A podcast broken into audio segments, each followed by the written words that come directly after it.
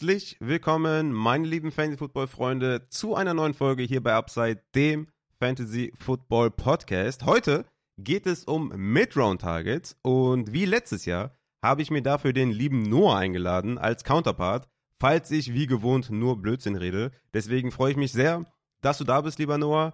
Freust du dich auch? Also Mid-Round-Targets auch immer, ja, geiles Thema eigentlich, ne?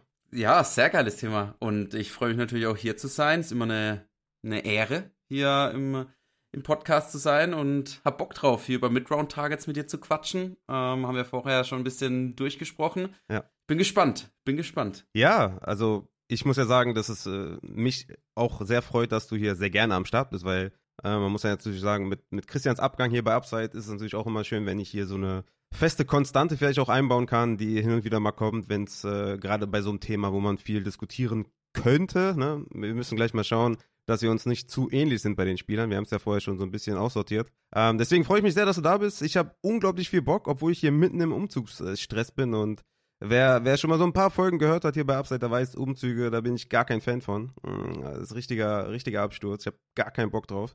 Aber die Folge bringen wir jetzt heute noch unter hier, die, die Mid-Round-Targets, und dann geht's äh, richtig rein in den Umzug nochmal. Ähm, genau, wir machen noch ein paar News, dann haben wir die eine oder andere Mailback-Frage und dann starten wir mit dem Mid-Round-Target. Natürlich mit Quarterback, Running Back, Wide Receiver und äh, Tight End. Und wir werden dann jetzt erstmal mit den News starten. Machen die im Schnelldurchlauf, ist jetzt auch nichts Besonderes. Aber Jimmy Garoppolo hat seinen Physical Test bestanden und wird am Training Camp teilnehmen. Ich denke mal, das ist eine brutale News für Devonte Adams. Also ich habe ihn natürlich auch in der Summer League gedraftet und mich freut diese News sehr, muss ich sagen. Ich habe ja auch gestern einen oder vorgestern, wenn ihr diese Folge hört, mit dem Matze einen Injury Report zum Training Camp aufgenommen und da war noch nicht ganz klar, ob er zum Training Camp erscheinen wird, der gute Jimmy. Aber er hat es getan. Er hat seinen Physical Test bestanden und ja, somit könnte man Devonta Adams jetzt auch mal upgraden in den Rankings, wenn man ihn irgendwie downgrade hat, wegen Jimmy Garoppolos Verletzungsrisiko oder Verletzung, die er da im Raum stand. Also von daher, Devonta Adams, wenn der irgendwie auf dem Draftboard bei euch ist, irgendwie auf Wide Receiver 7, 8, 9, 10, dann schlagt auf jeden Fall zu. Devonta Adams einfach ein absolutes Biest. Und das sind erstmal gute Zeichen, dass er seinen Physical Test erstmal bestanden hat. Ob er jetzt sofort mit dem Team trainiert und in alter Form ist und so, das weiß ich natürlich jetzt nicht. Aber es sind schon mal gute Voraussetzungen für Devonta Adams. Dann haben wir Cole Beasley, der signed bei den Giants, die ja natürlich sehr, sehr äh, schwach sind auf Slot Wide Receiver. Sie haben nur einen Slot Wide Receiver momentan im Kader.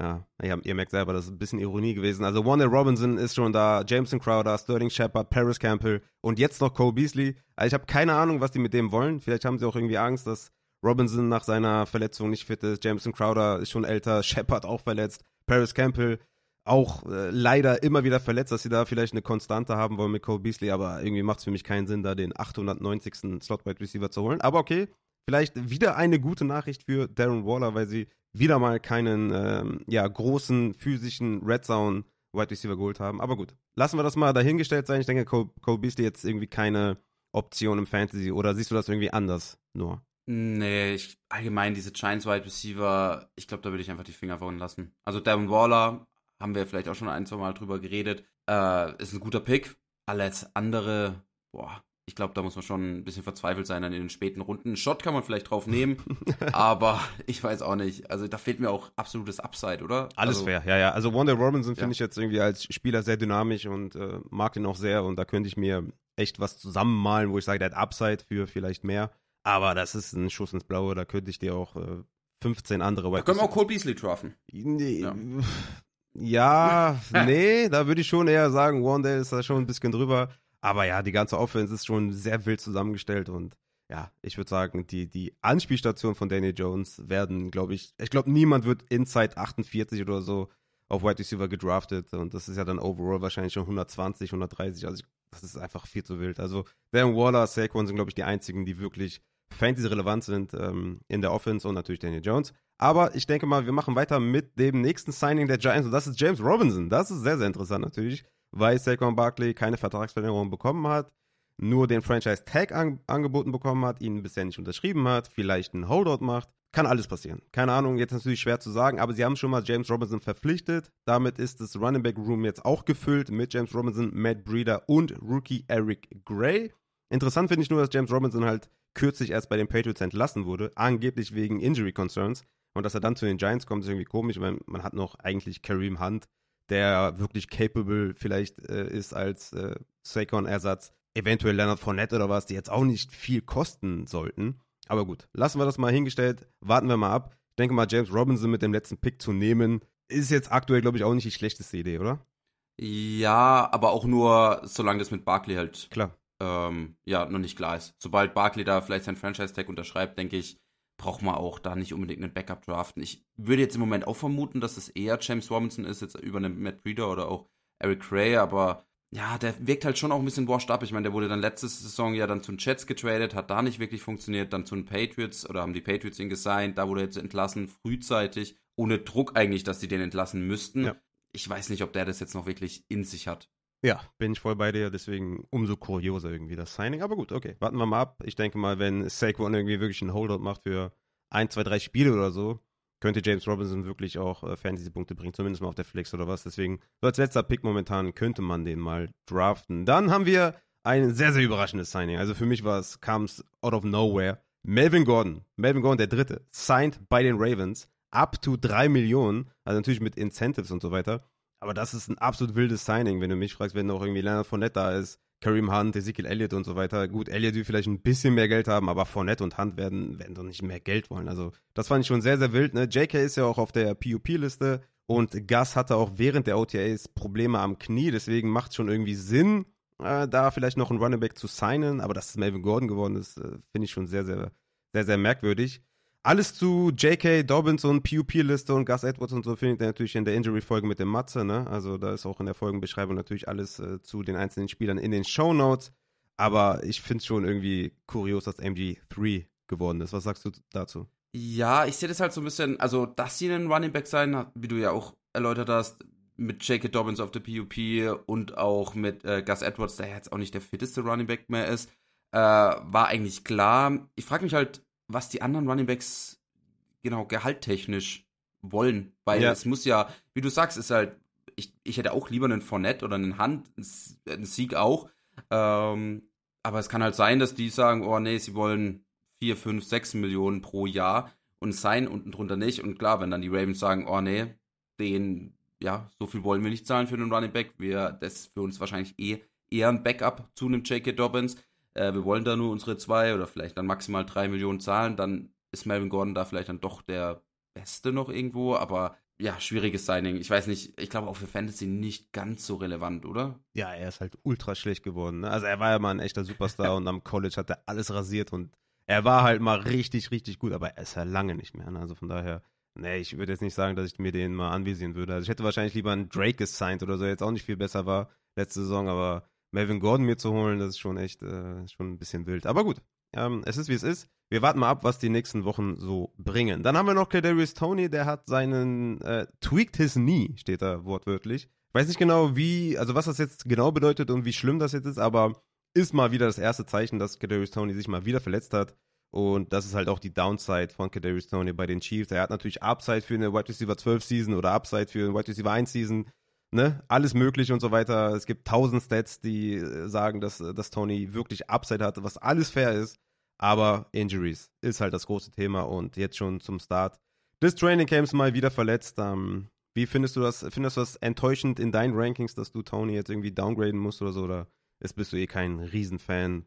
Ja, also ich glaube, ich würde mich jetzt nicht als Riesenfan betrachten. Äh, ich glaube, dass diese Verletzungen sind ja eigentlich auch schon im, ja, im Draft Preis mit beinhaltet. Also er geht ja im Normalfall so achte, neunte, zehnte Runde irgendwo, glaube ich. Ich, ich suche gerade nach 91, MVP, aber ich, ja. Overall 91 eben neunte Runde ist es dann? Achte. Wenn ich mich äh, achte, genau. Ja, das ist für mich auf jeden Fall ein Ticken zu früh. Ich denke, wie du sagst, wenn er dir zehn Spiele gibt, wenn er dir eine ganze Saison gibt, dann ist er in der achten Runde ein sehr, sehr guter Spieler. Dann solltest du ihn da auf jeden Fall draften. Kann aber halt auch sein, dass er einem wieder nur zwei, drei, vier Games gibt und dann ist es halt ein 8-Runden-Pick, den du in den Sand gesetzt hast. Ich denke, das Risiko auf sich zu nehmen, je nachdem, wie das Roster bisher schon geplant äh, oder ja verteilt ist, wenn man zum Beispiel bisher nur Running Backs und Receiver gedraftet hat und Tony ist dann sein eigener, keine Ahnung, Wide Receiver 5 äh, oder Wide Receiver 4, glaube ich, kann man den Shot weiterhin in Runde 9, würde ich sagen, eher als Runde 8 nehmen. Ja, wenn man davor Quarterback gedraftet hat, Titan gedraftet hat ähm, und das wäre dann plötzlich die Flex oder so, glaube ich, ist es weniger ein geiler Pick, einfach weil er so unzuverlässig ist. Ja, gehe ich, geh ich mit.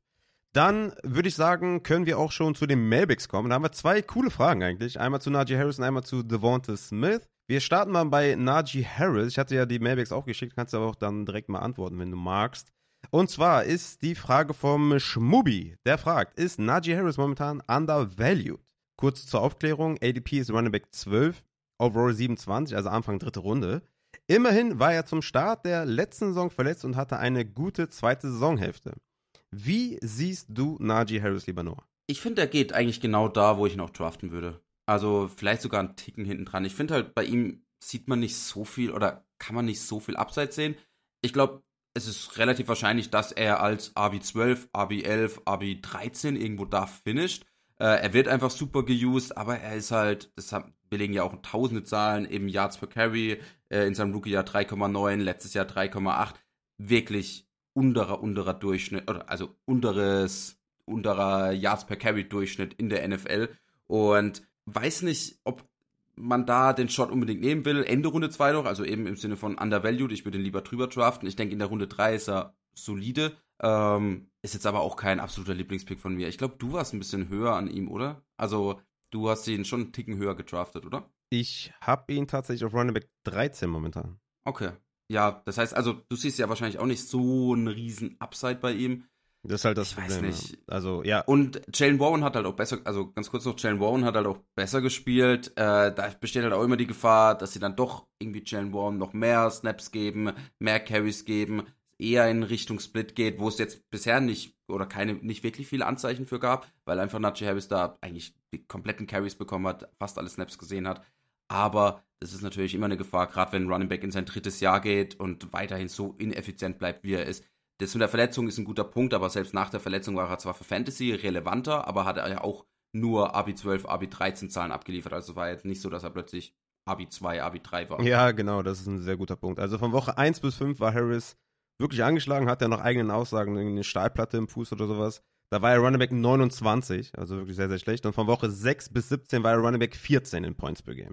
Und ich denke halt wirklich, dass es halt wirklich auch sein, gleichzeitig fast schon sein Upside, sein Floor. Ja. Also ich würde sagen, da dritte Runde ist wirklich auch der ideale Spot. Ist für mich überhaupt nicht undervalued, sondern genau da richtig, wo er gerade ist. Ich habe ihn als Running Back 13, wie gesagt, einfach nur wegen dem Volume. Ne? Er ist und bleibt ein schlechter Running Back mit guter Opportunity. Ne? Und die, die O-Line hat sich super krass verstärkt. Ne? Also, sie haben Jones Broderick an Pick 23 gedraftet, Isaac Siomale von den Eagles verpflichtet. Äh, Daniel Washington ist ein hervorragender Blocker, den sie geholt haben. Insgesamt muss ich sagen, schlechter Running Back mit guter Opportunity, ne? 67,8% Opportunity Share letztes Jahr gehabt. Aber er war halt schlecht, du hast ja auch schon gesagt, äh, Yards äh, per Carry, hier ist noch, ich habe noch Explosive Run Rate, da war er von 49 qualifizierten Running Backs vor der Verletzung auf Platz 38 und nach der Verletzung auf Platz 44. Also hatte nichts mit der Verletzung zu tun, dass er so eine schlechte Effizienz hatte, sondern einfach, er ist einfach ein schlechter Running Back, ne? Oder nicht effizient, sagen wir mal so. Ähm, Und deswegen. Ja, zu, se Hm? ja, zu seinem Yards per Carry eben, ich habe da 1 bis 6 hat er 3,2 im Schnitt, also wirklich, wirklich furchtbar schlecht. Und 7 bis 18 hat er 4,1, was halt besser ist, aber ja auch jetzt nicht Elite. Ja, ja. Also von daher finde ich das absolut fair momentan.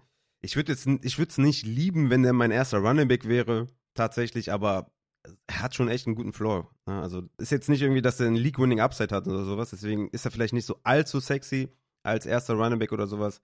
Aber ja, ich denke mal, wenn du jetzt in den ersten zwei Runden einen Wide Receiver verpasst, dann könnte der schon auch dein erster Running Back sein. Ich fände es jetzt nicht super sexy und nicht äh, super League-Winning, aber ich, undervalued, also das, das sehe ich überhaupt gar nicht. Ja, bei mir ist noch voll, das, voll die Sache, ich drafte, also ich glaube, die Leute, die bei uns auf dem Podcast vorbeischauen, ich drafte ganz gern nach Upside, äh, vor allem dann auch in den späteren Runden, kommen wir ja später noch dazu, also mit Round-Picks und so. Und da weiß ich halt nicht, also ich habe zwar Najee Harris zum Beispiel auch von dem Travis Etienne gerankt, aber Travis Etienne bringt da für mich zumindest auch mehr Upside mit.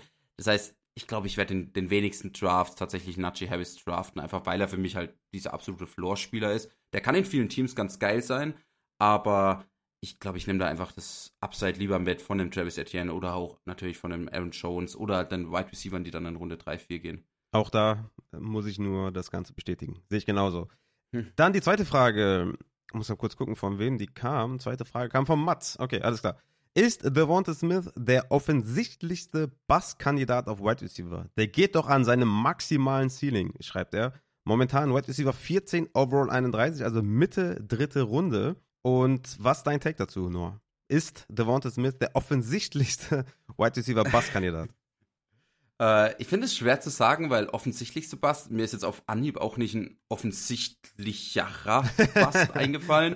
Ähm, Deutsche Sprache, aber, aber den würde ich, ja, aber den würde ich natürlich auch nirgendwo dann wirklich ranken, wenn ich wüsste, okay, der wird krass basten. Ich mag Devonta Smith. Ich habe ihn als mein Wide Receiver 12, ich habe ihn auf 23 ähm, wo wir das Top 24 Ranking gemacht haben, war er, glaube ich, noch auf 24 gelistet.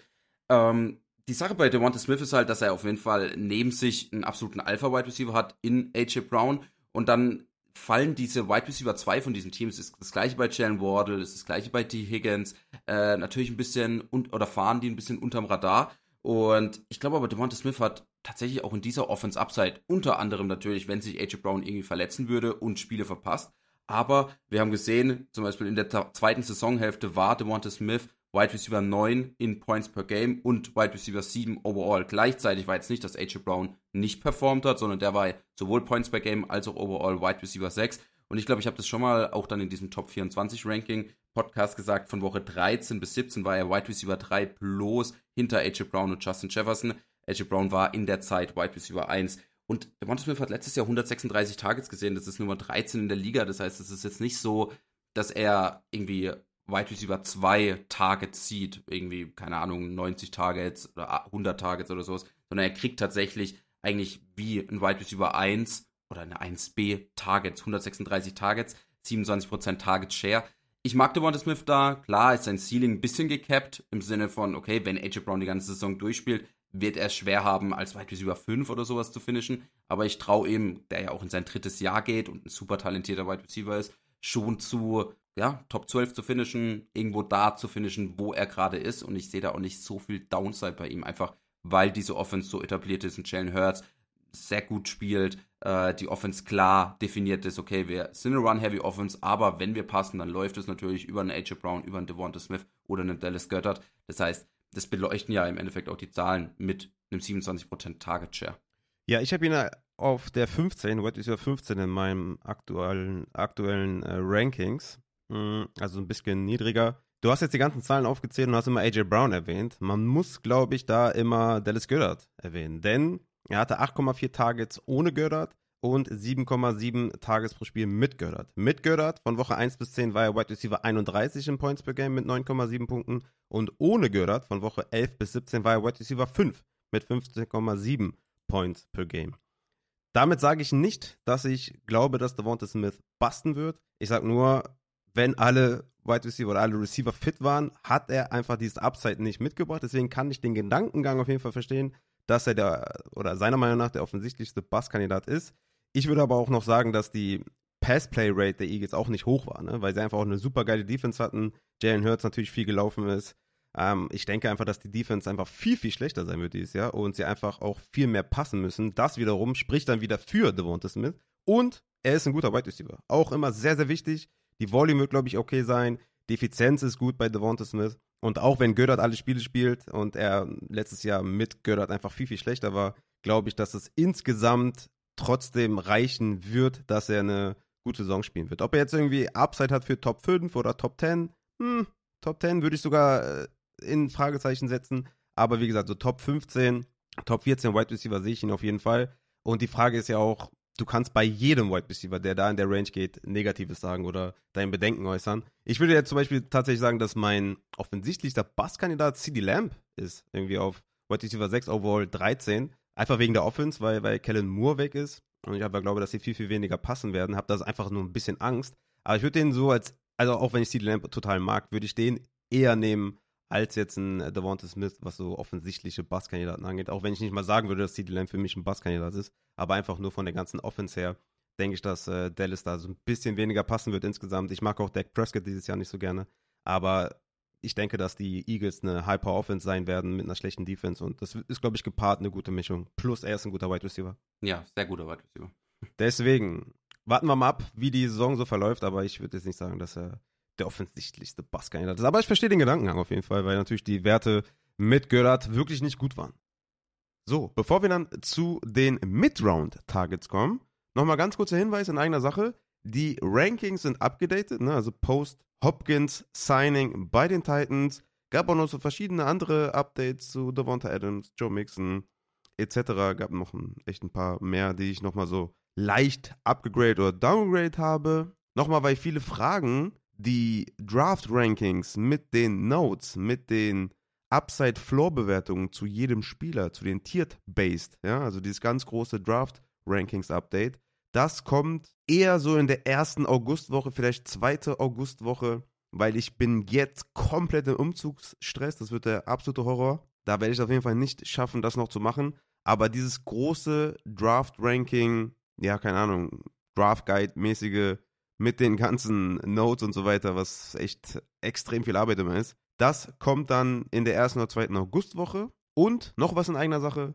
wenn ihr Instagram habt, dann folgt at Upside Fantasy, like die Reels, kommentiert gerne, da kommt äh, regelmäßig Content. Wenn ihr TikTok habt, folgt Upside Fantasy, liked auch da die ganzen Videos und auch auf YouTube. Wenn ihr YouTube habt, dann lasst gerne ein Abo da. Wir haben, glaube ich, um die 700 Abos erst. Ja, abonniert gerne und äh, stellt den Kanal auf stumm oder so, keine Ahnung. Aber da laden wir auch äh, täglich oder wöchentlich YouTube Shorts hoch. Ein paar Videos kommen da mal online. Ja, liked die gerne, abonniert gerne, pusht ein bisschen den Kanal auf YouTube und natürlich auch auf Instagram, TikTok und so weiter. Hilft natürlich auch der Reichweite, ne? dass Leute aufmerksam werden, weil viele auch immer fragen, ja, wie kann man denn supporten, ne? abgesehen von, von Patreon oder sonstiges. Auf diese Art und Weise kann man auch supporten. Deswegen, lasst gerne ein Like, dann ein Abo und ja, damit auch genug, was das angeht. Also, check Patreon, check die Rankings und wir kommen zu den Midround-Targets. Ich habe mir mal angeschaut, die Midround-Targets ab Runde 4 bis 8, also Pick 37 bis 84. Ich habe dem Noah, glaube ich, bis 94 gesagt, aber ist jetzt auch bis 96. 96. Aber das ist ja Runde 8. Ja, es ist so plus minus. Ich habe auch gesagt, plus minus 10, plus minus, keine Ahnung, eine Runde mehr, eine Runde weniger. Ist ja auch egal. Also da gibt es jetzt keine, keine genaue Grenze. Aber ich würde sagen, Runde 4 bis 8 oder 4 bis 9 ist, glaube ich, schon relativ fair. Ich habe mir rausgesucht, dass momentan sechs Quarterbacks in den Midrounds gehen. 18 Runningbacks in den Midrounds gehen, 19 Wide Receiver in den Midrounds gehen und 7 Titans in den Midrounds gehen. Fand ich ganz interessant, so als kleinen Side-Fact. Bin mal gespannt, welche äh, Quarterbacks, Runningbacks, Wide Receiver und Titans wir so finden. Wir haben uns überlegt, wir machen maximal drei pro Position, sonst wird es einfach zu viel. Und wir sind hier ja, in zwei Stunden nicht fertig. Deswegen würde ich sagen, mein lieber Noah, starte du doch mal mit den Quarterbacks oder allgemein zum Start erstmal, wie haben dir überhaupt diese Mid-Round-Quarterbacks gefallen? Ich finde Mid-Round-Quarterbacks eigentlich ganz nice dieses Jahr, gerade wenn man den Shot, also ich bin kein Fan, irgendwie Jalen Hurts, Josh Allen, Holmes Anfang Runde 2 zu nehmen, weil die oft dann trotzdem noch in Runde 3 irgendwo da sind äh, oder Ende Runde 2. Das heißt, wenn du natürlich am Turn sitzt, gerade so an 10, 11, 12, ähm, ja, hast du im Normalfall, also so wie ich drafte zumindest, keine Möglichkeit, einen von diesen Top 3 Quarterbacks zu draften. Äh, aber du hast natürlich dann den Shot in Runde 3 oder halt auch in Runde 4 einen Lamar Jackson, Justin Fields zu draften oder wenn dann in Runde 5 zum Beispiel auch ein Burrow, Herbert fällt, mag ich dir eigentlich schon sehr. Ähm, also ja, die gerade die vier Quarterbacks feiere ich eigentlich ziemlich. Ich habe noch einen anderen äh, Lieblingspick bei mir drauf mit Deshaun Watson, äh, der ja dann deutlich, deutlich später geht, den man oft auch noch in Runde 7 oder sogar in Runde 8 bekommt. Ähm, Finde ich auch sehr, sehr guten Value, einfach wenn man da an eine Bounceback-Season glaubt. Also ja, die Quarterbacks, glaube ich, kann man sich wenig beschweren äh, dieses Jahr. Das sind alles alles gute Quarterbacks. Ja, ich muss sogar echt sagen, dass ich äh, anstatt in äh, Justin Herbert Mitte vierte Runde oder Trevor Lawrence äh, fünfte Runde oder Joe Burrow sogar, glaube ich, fast dritte Runde, der geht ja echt mega früh. Ja dass ich da, glaube ich, die Late Rounder ein bisschen geiler finde mit Tua, Daniel Jones, Anthony Richardson vielleicht auch noch. Also da haben mir die Midrounder, diese Pocket-Passer nicht so ganz gefallen tatsächlich. Ähm, aber klar, man kann natürlich auch viel Positives bei denen sehen. Aber ich denke mir, wenn ich einen Mid-Round-Quarterback nehme, also ich meine bei Justin Herbert, äh, Joe Burrow sind hervorragende Passer, keine Frage. Aber wenn ich einen Mid-Round nehme, dann hätte ich schon gerne Rushing-Upside. Und das bringt mir halt einen Herbert und einen Burrow nicht. Aber dafür, dafür ein Daniel Jones, ein Anthony Richardson, ein Tua war unfassbar gut, was sein Passing angeht. Hat natürlich mit Waddle und Hill absolute Granaten. Ähm, ich weiß nicht, ob ich da den Puller triggern würde bei dem Burrow in der dritten Runde. Das würde ich auf gar keinen Fall tun. Mitte vierte Runde für Herbert finde ich auch zu früh. Fünfte für Trevor Lawrence. Kann ich mich mit anfreunden auf jeden Fall.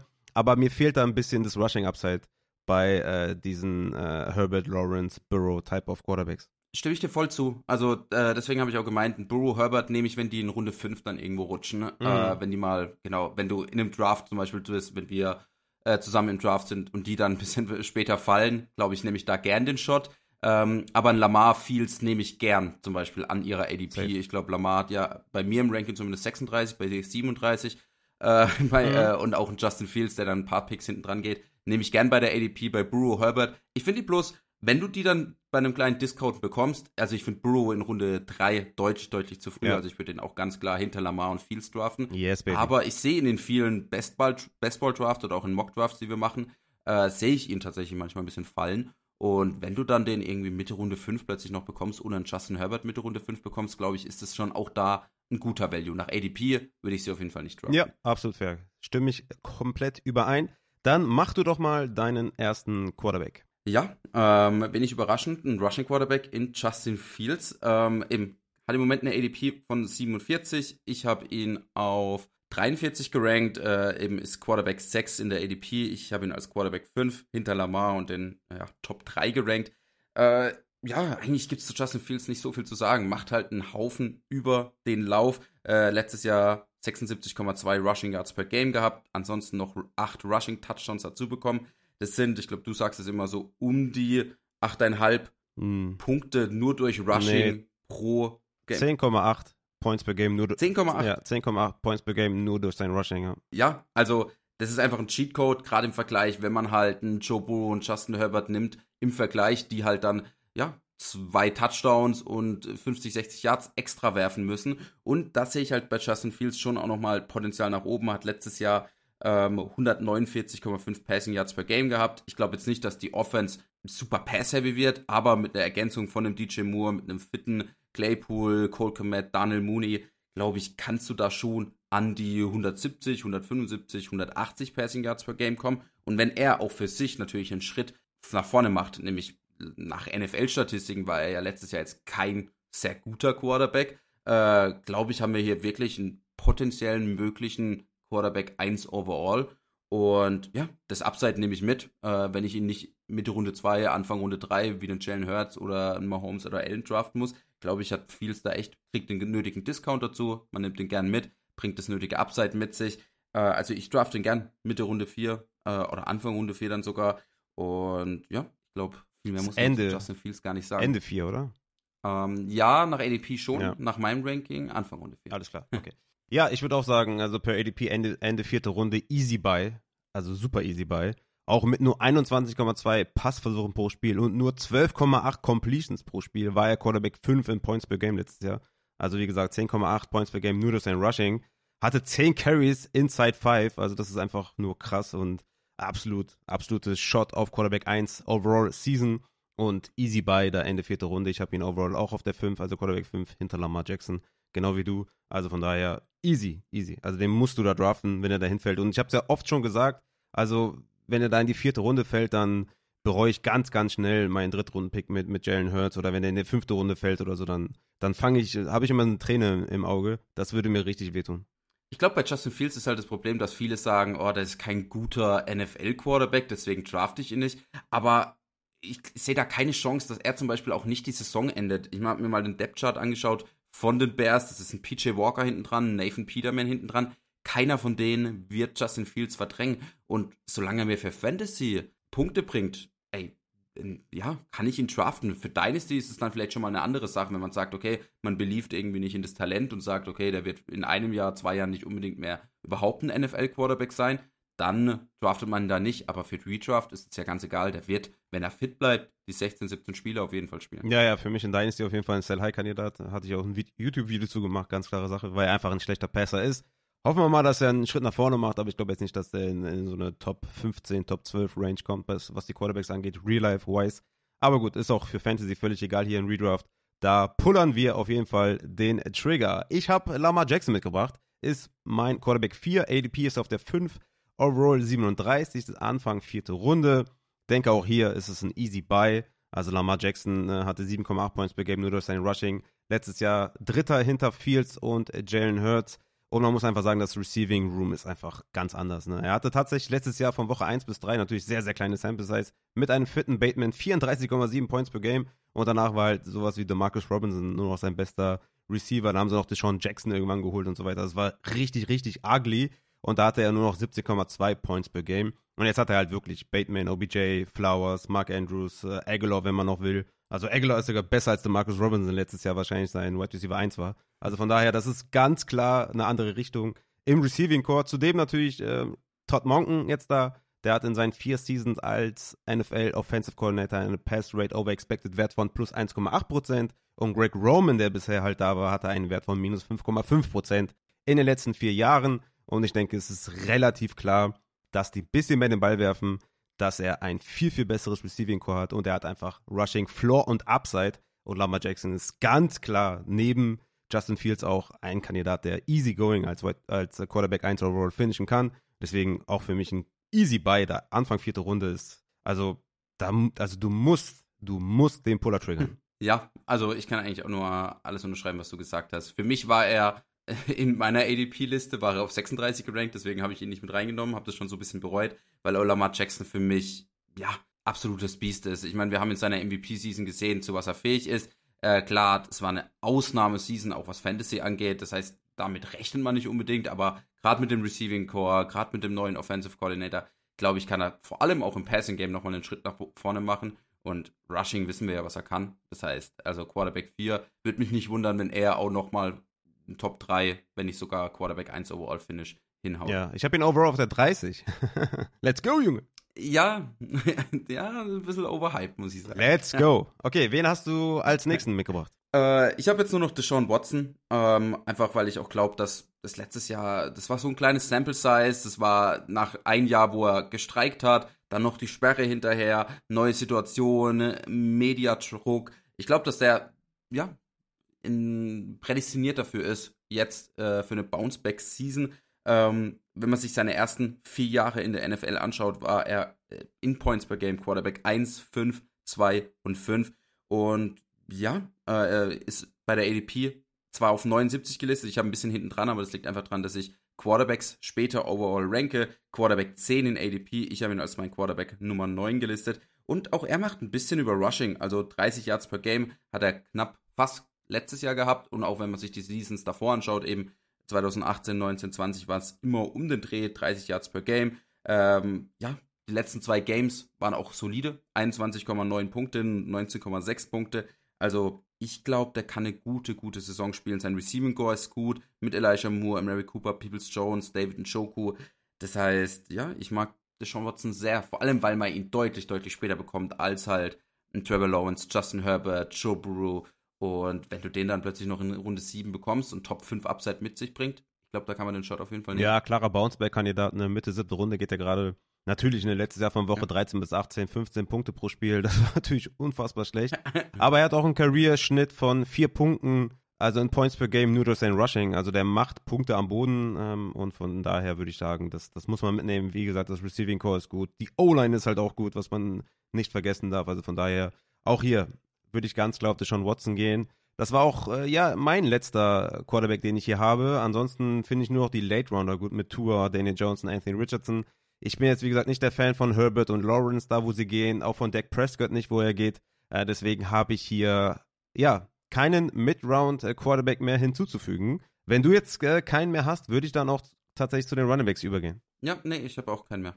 Okay, also merkt euch, ne, drafted Lamar Jackson, Justin Fields und Deshaun Watson. Das sind unsere Mid-Round-Targets. Dann haben wir auf Running Back, wie gesagt, äh, momentan gehen tatsächlich 18 Runningbacks in den Mid-Rounds. Du hast mir eben im Off gesagt, dass es dir schwer gefallen ist, äh, aber ich kann die Frage jetzt nochmal für alle dir äh, stellen. Wie findest du die Mid-Round Runningbacks? Ähm, ja, wir haben ja letzte Woche, wo du bei uns zu Gast warst, haben wir darüber geredet. Also hast du mich ja gefragt, ob ich äh, heute Zeit hätte und da mit dir den Podcast aufnehmen will. Und da hast du zu mir gesagt, äh, ich soll nur wirklich Lieblingspicks ja. oder so ein bisschen nehmen oder Favorite ja. Mid-Round-Picks und nicht jetzt Spieler, wo ich sage, okay, gut, die finde ich bei der ADP in Ordnung. Also ich finde tatsächlich, ich habe jetzt nicht alle 18 Running Backs nachgeschaut, aber ich finde die meisten Running Backs in dieser Range solide. Also so eine Running Back Dead Zone gibt es in meinen Augen dieses Jahr nicht unbedingt. Das heißt, wenn man die bei seiner ADP oder die Spieler bei ihrer ADP draftet. Bin ich da völlig fein mit. Ich habe allerdings nur zwei Running Backs gefunden, wo ich sage, okay, gut, das sind wirklich Running Backs, die ich versuche fast in jedem Draft zu bekommen. Bei dem einen ist auch ein großer ADP-Unterschied, bei dem anderen eher ein kleinerer. Aber das sind zwei Running Backs, wo ich wirklich fokusse in diesen Runden, wo die dann tatsächlich gehen, wo ich sage, okay, gut, das sind die Ziele in Runde 4 oder der andere dann in Runde 6, 7. Äh, das heißt, ja, ich habe da nicht so die riesen Auswahl gesehen, was jetzt nur Favorite mit Roundpicks angeht. Mhm. Ja, ich, ich hatte eben schon gesagt, dass es bei mir anders war. Also ich hätte ich habe dir auch im Off gesagt, ey, ich habe den, ich habe den, ich habe den. also ich habe da echt mehr äh, Spieler gefunden. Ich finde die Midrounder gar nicht verkehrt. Also ich könnte da für jeden, äh, den ich hier gelb markiert habe, echt einen Case finden. Aber ja, so absolute Lieblingspicks äh, habe ich deswegen gesagt, weil ja, man kann halt zu vielen was Positives sagen, aber ich hätte halt gerne Klar. Advices, wo man wirklich auch dahinter steht und sagt, ey, den müsst ihr nehmen, eben auch wie bei den Quarterbacks, da haben wir auch gesagt, okay, für Herbert und so kann man auch Argumente finden, aber wir würden jetzt an der aktuellen ADP, ist das halt kein richtig geiler Midround-Target. Deswegen, ja, bei den Running Backs starte ich dann vielleicht mal und äh, ich starte mit Joe Mixon. Joe Mixon ist momentan Running Back 17 per ADP, er ist bei mir der Running Back 7 in meinen Updated Rankings. Overall geht er an 41, das ist Mitte vierte Runde. Und ja, Mixon bleibt bei den Bengals, hat einen 4,9 Millionen Paycut hingenommen, nur um da zu bleiben, weil, glaube ich, auch der Markt schwer war, etc. pp. War letztes Jahr Running Back 9 in Points per Game. Expected tatsächlich Running Back 2, also hat ganz klar underperformed. Hatte 17 Goal-Line-Attempts, eine Conversion Rate von 35%, was so im Mittelfeld ist hatte sechs Touchdowns, expected tatsächlich neun, hatte insgesamt 19,3 Opportunities pro Spiel, fünf Targets pro Spiel und ein Target Share von 12,3% P. Ryan ist weg. Chase Brown wurde gedraftet, aber ich denke mal, das ist jetzt keine große Gefahr. Ich denke, er ist praktisch alleine da im Backfield und die O-Line hat sich wesentlich verbessert, weswegen ich einfach glaube, in einer High-Power-Offense nehme ich den Workhorse Running Back locker in der vierten Runde und deswegen ist Joe Mixon mein erster ganz klarer ja, Midround äh, Running Back, den ich auf jeden Fall holen muss. Ja, Joe Mixon ist ja auch ein Kandidat, wo ich gerade ja noch gesagt habe, das ist so ein Spieler, den ich ein bisschen übersehen habe. Also Joe Mixon, muss ich auch sagen, finde ich sehr, sehr geil. Äh, du hast mir dann verboten, ihn noch zu meiner Liste hinzuzufügen. Ähm, also ist für mich Running Back 11, das heißt, ich bin jetzt nicht ganz so hyped wie du, aber auch für mich geht der Anfang Runde 3 deutlicher Unterschied zur ADP. Ich sehe einfach wenig Gründe, warum er außerhalb der Top 12 Runningbacks finishen sollte. Wie du sagst, wenig Konkurrenz im Backfield, high-powered Offense, er kriegt die ganzen Goal-Line-Carries, die sind allgemein sehr laufintensiv in der Red Zone. Und ja, Joe Mixon hat schon gezeigt, dass er das die letzten Jahre gut kann. Und ich sehe ich seh einfach wenig Gründe, die gegen Joe Mixon sprechen. Er ist vielleicht nicht dieser sexy Pick, weil er ja ein bisschen nachgelassen hat auch in den letzten Jahren, was die Effizienz und sowas angeht. Ja. Aber ja, Top 10, Top 12 Running Back sehe ich ihn auf jeden Fall. Upside natürlich irgendwie Top 5, Top 3 zu finishen. Wahrscheinlich eher nicht, aber das hat fast kein Running Back, der in dieser Range ist. Ich, ich würde sogar sagen, dass, dass, dass, fast alle Running Backs so eine, so eine Top 5 Upside haben, weil wir wenig ja, Workhorses in guten, in guten Offenses haben. Also vielleicht haben wir C-Mac und Eckler, die so, die so, ne, und Bijan natürlich, das ist so wahrscheinlich die Top 3. Aber dahinter könnte ja quasi jeder irgendwie Top 5 finishen, oder? Ja, aber ich glaube, andere sind jetzt allein vom Zusehen so ein bisschen flashier, wo man sagt, okay, gut, da verspricht man sich das eher. Und Joe Mixon, der kriegt halt seine 20 Carries per Game äh, oder 19,7. 19,3 Opportunities. 19,3 Opportunities. Das ist nicht Carries, das ist einfach nur äh, Carries und Targets. Ja, aber sagen wir 16 Carries per Game für 60, 70 Yards, ein Touchdown vielleicht mal hier und da, äh, das ein oder andere Target. Und dann äh, endet er die Woche so mit irgendwas zwischen 8 und 14 Punkte. So stelle ich mit Joe Mixon vor. ähm, und, dann, und, dann, und dann hat er einen Top 12 Finish, aber viel mehr nicht halt. Ja. So sehe ich ihn. Ich, ich bei halt einem Barkley, bei einem äh, Jonathan Taylor, Josh Jacobs, sehe ich halt mehr Potenzial, Top 5 zu finishen, weil ich da mehr. Verstehst du, was ich meine? Nee, ehrlich gesagt nicht. Also ich, ich, ich finde, die, ich find, die sind alle komplett in derselben Range und ich finde, dass wir ja, wenig äh, Runningbacks haben, die eine hohe Opportunity haben, zugleich noch gut sind, effizient sind. Also diese, ja, also deswegen würde ich sagen, also ob ich jetzt einen Joe Mixon Top 5 Upside gebe, einen, Joe, einen Josh Jacobs oder einen Barkley oder einen JT oder einem äh, Aaron Jones oder Najee Harris oder keine Ahnung wem, das ist für mich irgendwie dieselbe Suppe. Also die haben, glaube ich, alle für mich Chancen, Top 5 äh, zu finishen. Äh, also von daher sehe ich da jetzt keinen großen Unterschied, aber ist ja auch in Ordnung. Also ich äh, glaube, wir sind uns einig, dass wir Joe Mixon Mitte vierte Runde smashen. Auf jeden Fall. Deswegen, jeden Fall. mach du deinen nächsten Running Back. Äh, Gehe ich ein bisschen runter in der ADP. Äh, David Montgomery äh, geht im Moment als Abi 28 vom Board, äh, overall 72. Ich habe ihn als meinen Abi 23, äh, 57 overall. Äh, Jamie Gibbs im Vergleich, sein Teammate geht als Abi 15 in der ADP. Ich glaube, zu dem wolltest du vielleicht später auch noch was sagen.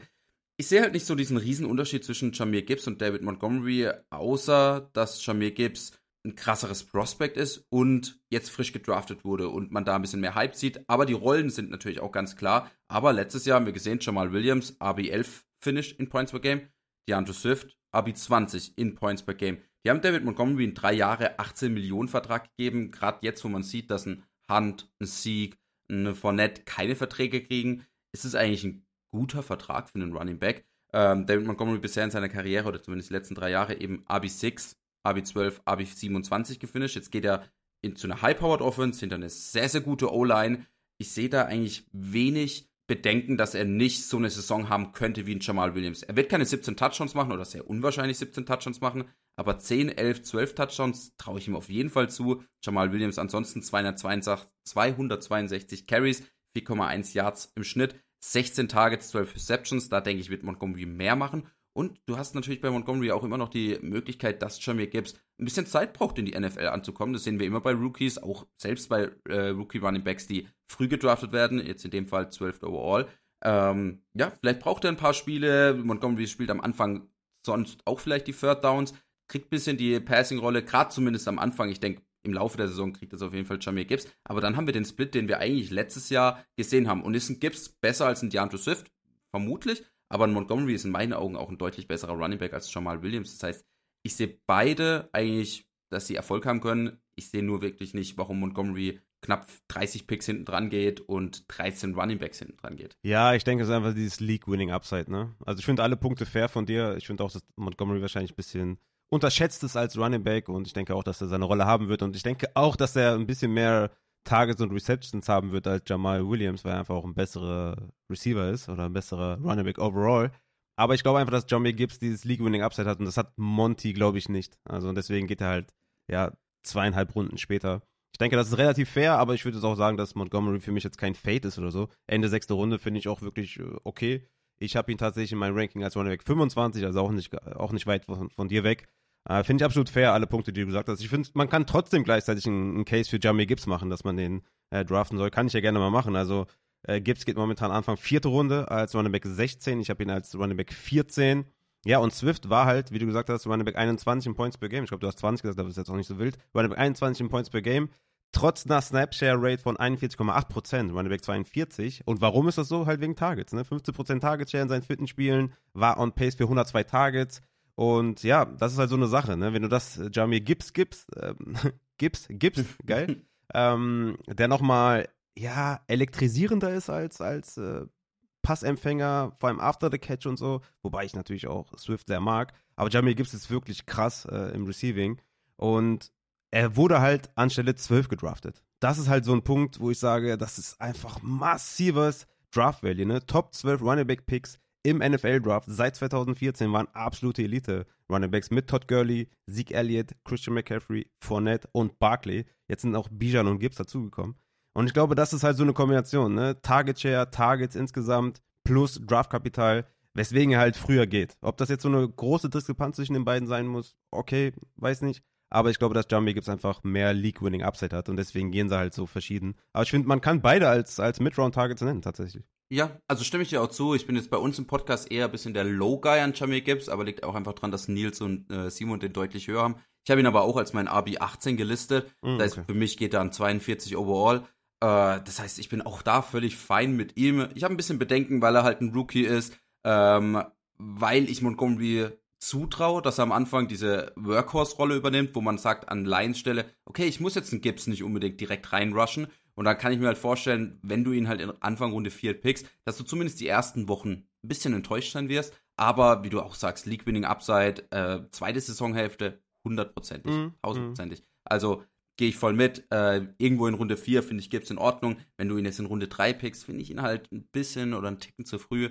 Ähm, denke aber in Runde 4 kannst du da wenig falsch machen. Also eben, das League Winning Upside, auch da nochmal zu Montgomery, stimme ich dir auch zu. Mhm. Äh, Sehe ich bei Montgomery nicht. Ich sehe ja bei Montgomery einen guten Floor, mhm. einfach weil er wahrscheinlich den, äh, den Hauptteil der Carries kriegen wird. Und dann ein Top 24, Top 20 Finish sehe ich bei Montgomery schon. Jamie Gibbs, wenn er natürlich super krass in, die, in der NFL ankommt, hat sicherlich Top 10. Vielleicht hier auch Top 5 Upside.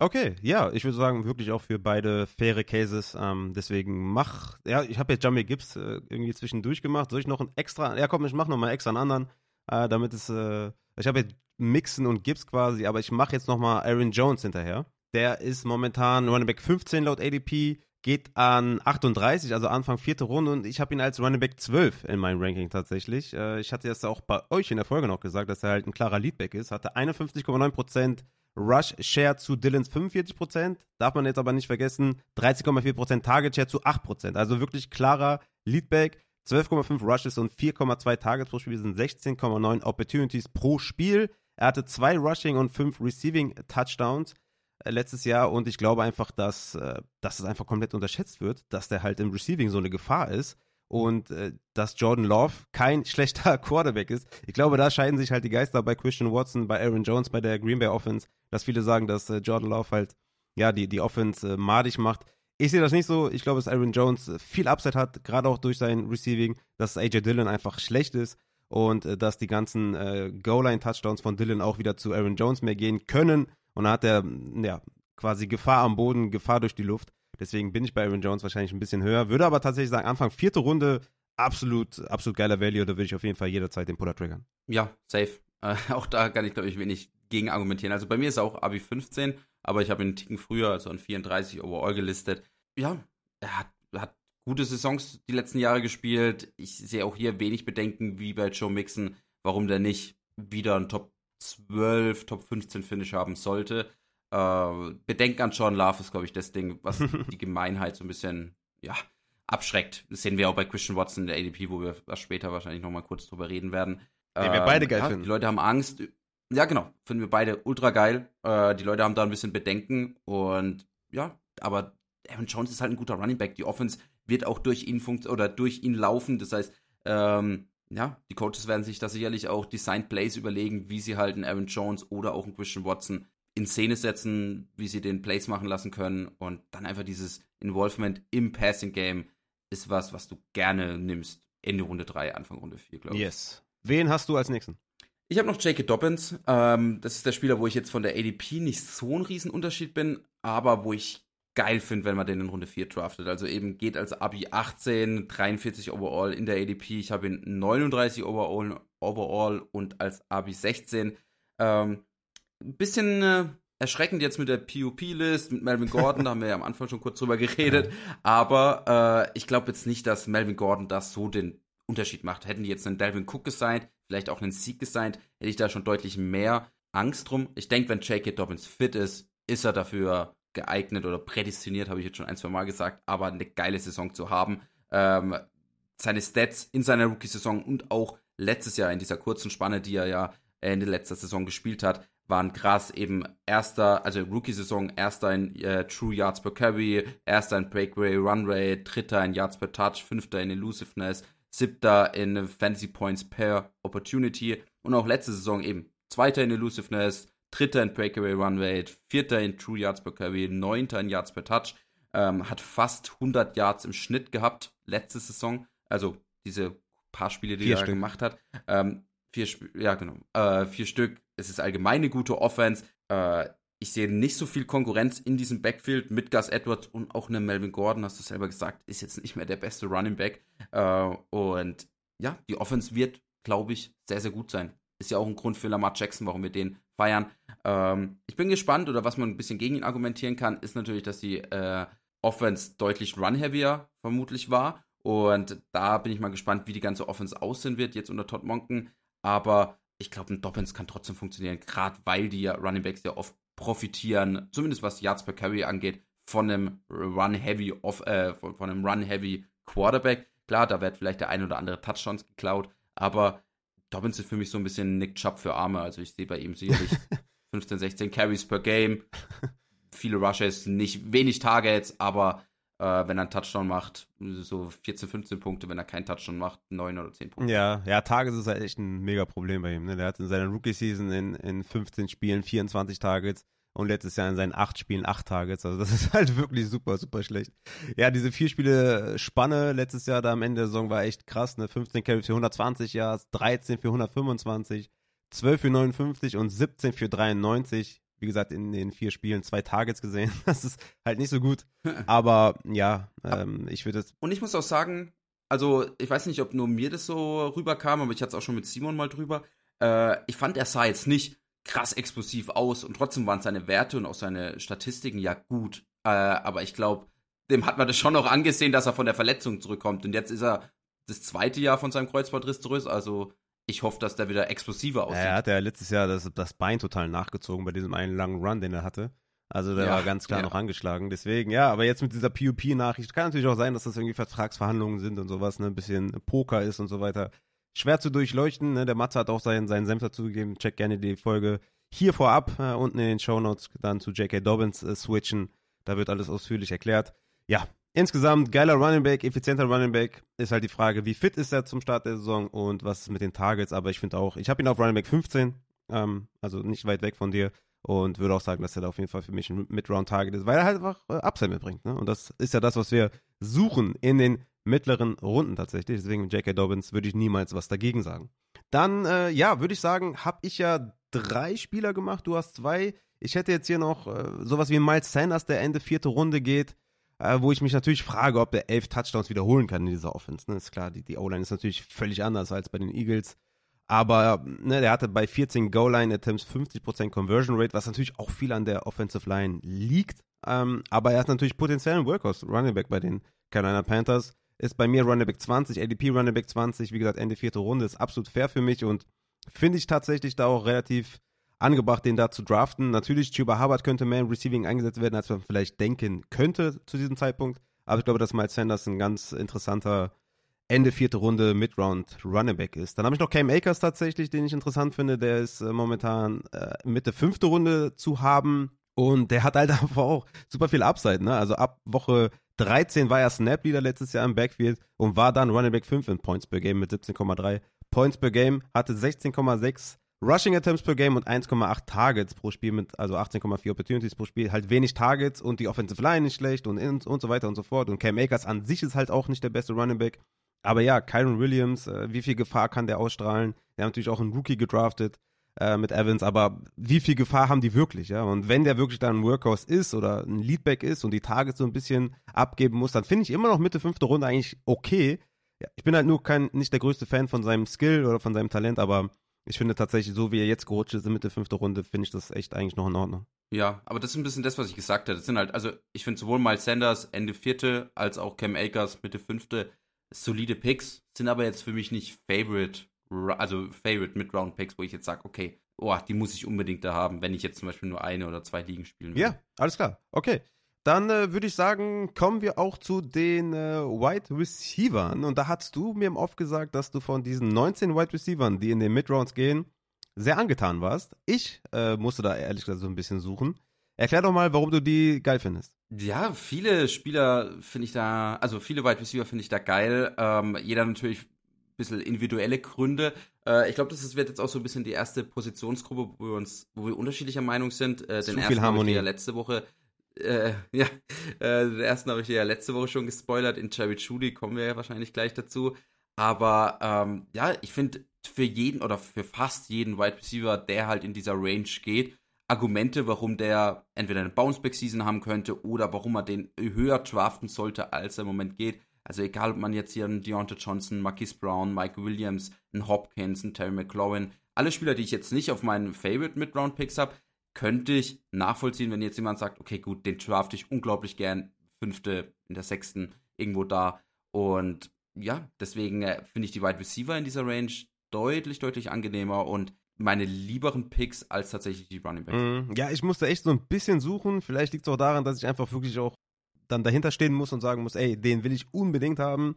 Also bei, bei einem Hopkins ist mir das schwer gefallen, bei einem McLaurin ist mir schwer gefallen, bei DJ Moore, Drake London, Chris Godwin, Tyler Lockett, Mike Williams, ist mir jetzt überall so ein bisschen schwer gefallen, die wirklich hart hier zu deklarieren als klare Midround-Tages oder auch ein Pittman, Mike Evans, ne, die alle da gehen, könnte ich super viele Argumente bringen, warum das irgendwie kein keine gute Idee ist, die zu picken. Aber die haben natürlich auch wieder Argumente für sich, damit, dass das ein guter Pick ist. Deswegen war das für mich so ein Ja, ich glaube, bisschen schwer, tatsächlich, die da wirklich so ähm, volle Überzeugung zu nennen. Ich glaube, wir sind allgemein, wenn man ja so über die Mid-Round-Picks redet, findest du halt zu jedem irgendwie Pro und Contra. Also klar, das gibt bei den Early-Picks genauso, also erste, zweite Runde kannst du auch immer für einen Spieler argumentieren und gegen den Spieler argumentieren. Aber ich finde gerade in dieser dritten bis siebten oder dritten bis achten Runde, da kann man überall was Negatives finden. Entweder mal eine schlechte Saison, irgendeinen schlechten Stat oder äh, ja, mehr Konkurrenz, die jetzt reinkommt, ein neuer Quarterback oder sowas. Aber ich finde, ja, gerade bei den Wide Receivers kann man deutlich mehr Positives finden als jetzt bei den Running Backs. Aber wie schon gesagt,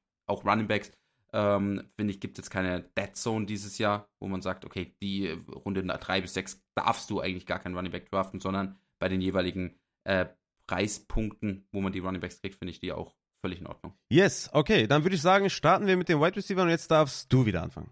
Okay, ähm, ja, ich fange mit Jerry Judy an, habe ich gerade eben schon erwähnt, haben wir letzte Woche schon kurz drüber geredet.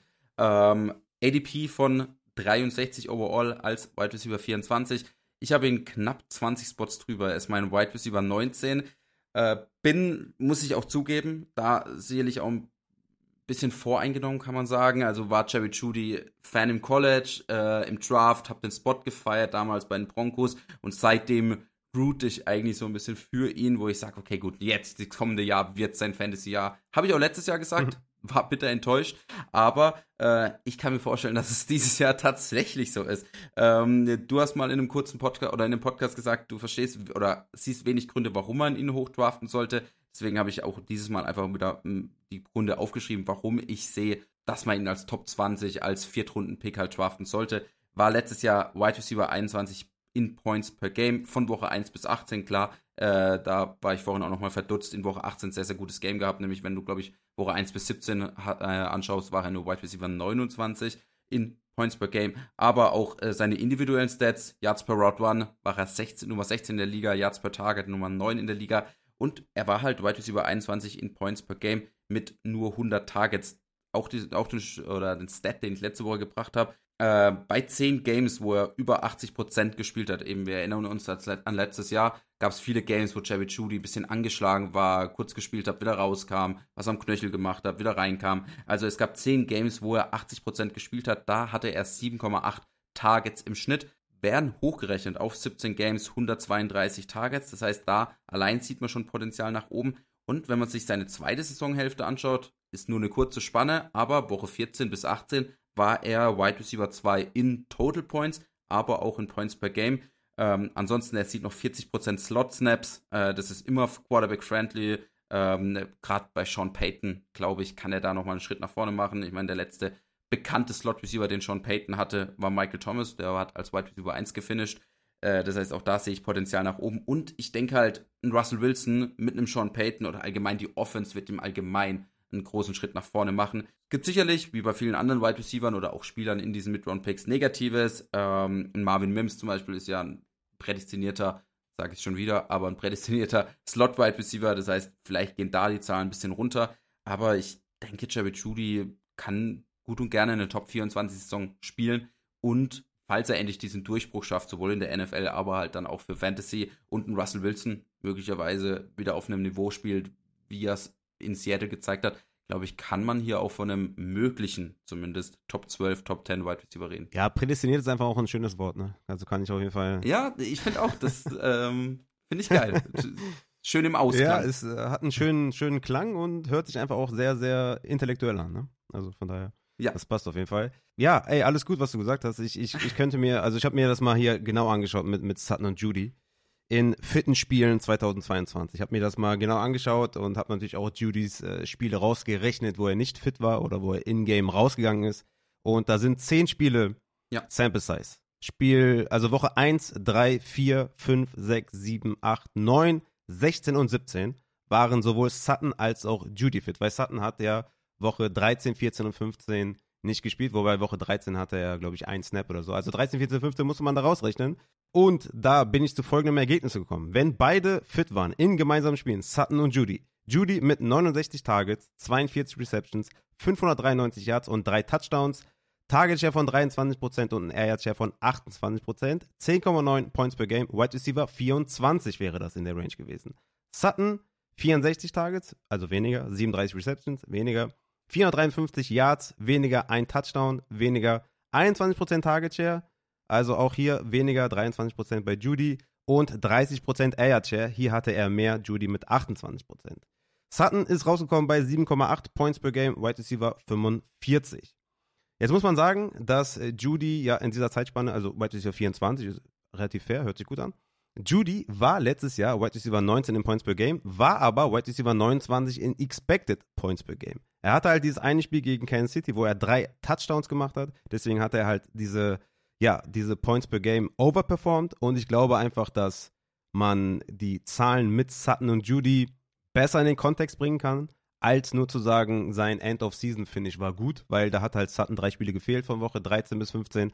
Und es ist für mich einfach sehr schwer zu durchleuchten, wer wirklich da klarer Target-Share-Leader ist in dieser neuen Offense, weil 23% Target-Share für Judy und 21% für Sutton ist sehr nah beieinander. Dann noch 30% Air-Share für Sutton und in Anführungszeichen nur 28% Air-Share für, für Judy, auch sehr eng beieinander. Ist das für mich relativ schwer, da durchzublicken, wer wirklich profitiert von der Offense und wer nicht profitiert von der Offense. Und laut Reception Perception hatte Judy einfach auch eine schlechte Saison. Er ist nicht der Elite Route Runner. Laut Matt Harmon kann sich auch ändern. Vielleicht macht er den nächsten Schritt nach vorne. Vielleicht war er angeschlagen.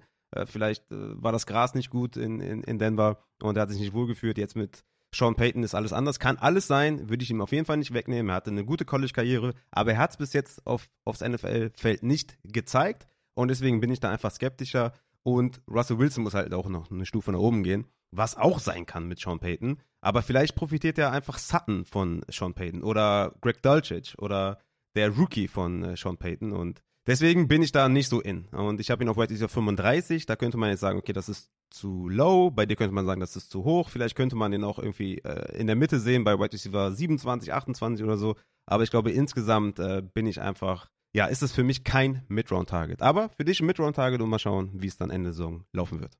Ja, ich glaube, das ist allgemein. Also es gibt, wird wahrscheinlich halt einen Receiver geben, der da funktionieren wird. Ähm, und oder auch nicht. Ich bin mir gar nicht so sicher, ob es einen geben wird. Vielleicht wird das halt zu krass, ah, äh, zu krass verteilt. Ja, aber da, da spielt halt zum einen meine Sympathie natürlich für Judy mit, aber ich bin auch überhaupt kein Sutton-Fan. Ja. Und sorry. das, ja, dadurch, dadurch kommt es halt äh, auch, dass ich ihn vielleicht dann in dem Fall ein bisschen overhype. Aber wenn man nach ADP geht, muss man ihn ja auch nicht da draften, wo ich ihn draft, sondern man kriegt ihn sicherlich eine Runde später.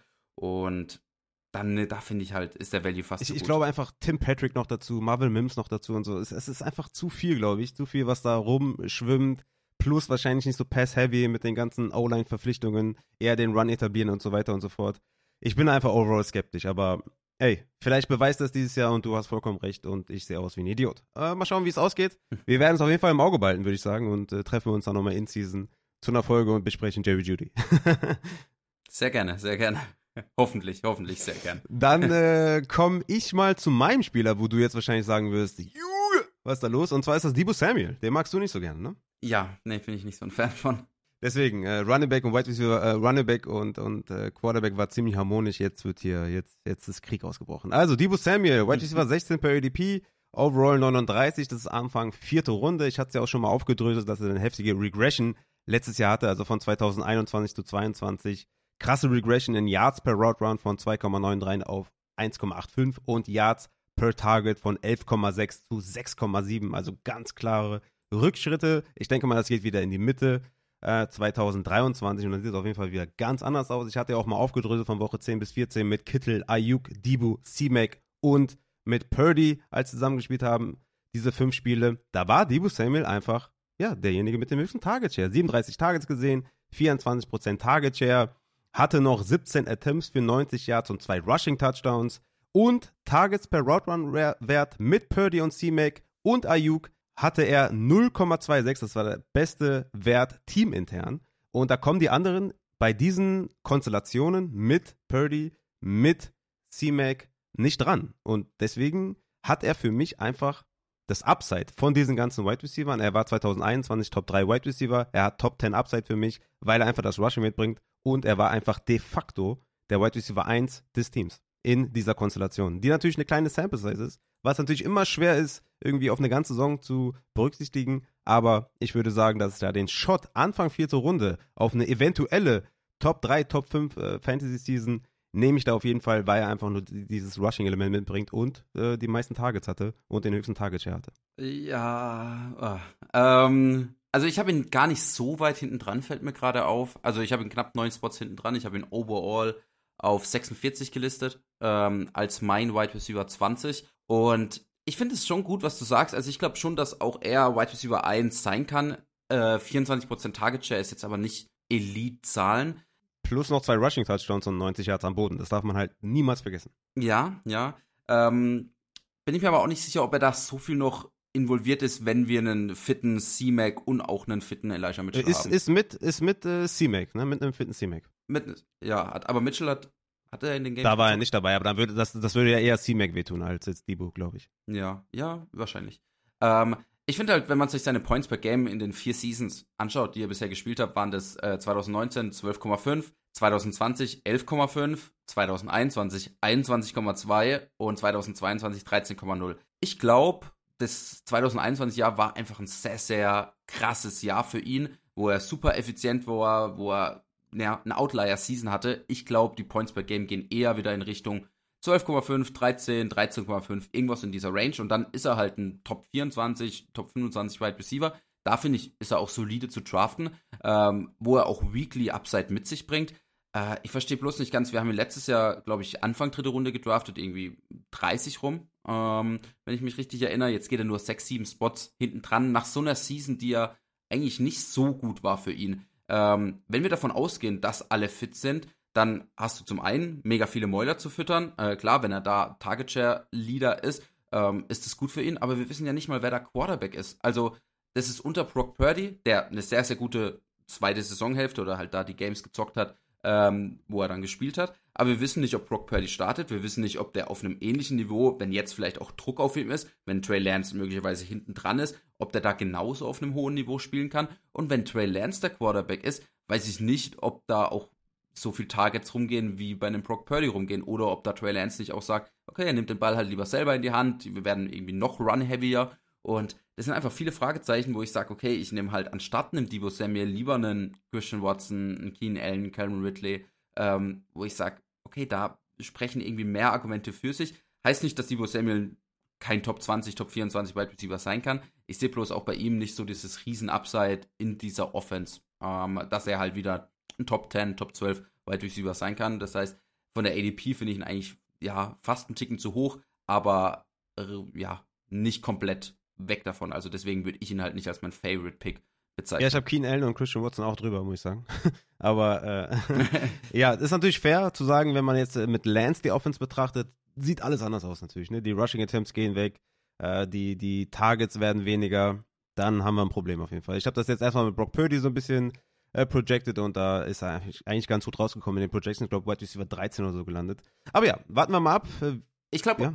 ja, ich glaube auch ganz, ganz kurz noch, ich glaube auch, dass wenn Brock Purdy als Starter announced wird und er safe startet, glaube ich, würde ich Debo Samuel noch mal einen Ticken hoch pushen. Ich mhm. würde ihn aber dann trotzdem halt auf seine ADP pushen, eben als Wide Receiver 16, 17, Anfang vierte Runde, Ende Runde 3. Ich glaube, da ist er dann gut aufgehoben. Im Moment ranke ich ihn einfach ein bisschen tiefer, weil halt für ihn jetzt zumindest die Gefahr noch da ist, dass er halt einen Trey Lance startet, ähm, oder vielleicht auch ein unfitter Brock Purdy startet. Mhm. Ja, also wie gesagt, ich finde äh, Anfang vierte Runde halt wirklich richtig geil und da würde ich auf jeden Fall jetzt seit dem Puller triggern. Wird das jetzt irgendwie Anfang dritte Runde sein oder so, dann würde ich auch die Bedenken, die du äußerst, die natürlich auch äh, real sind, die würde ich dann auch berücksichtigen und sagen, ja, ist mir ein bisschen zu heikel, aber ich finde gerade Anfang vierte Runde, darum geht es ja gerade um die Mid-Round-Target, das ist ja kein Early-Round-Target ja. von mir, sondern Mid-Round-Target, sehe ich Debo Samuel als, als ganz äh, krassen Kandidaten. Ja, aber ähm, zu Judy und Samuel ist dann genug gesagt.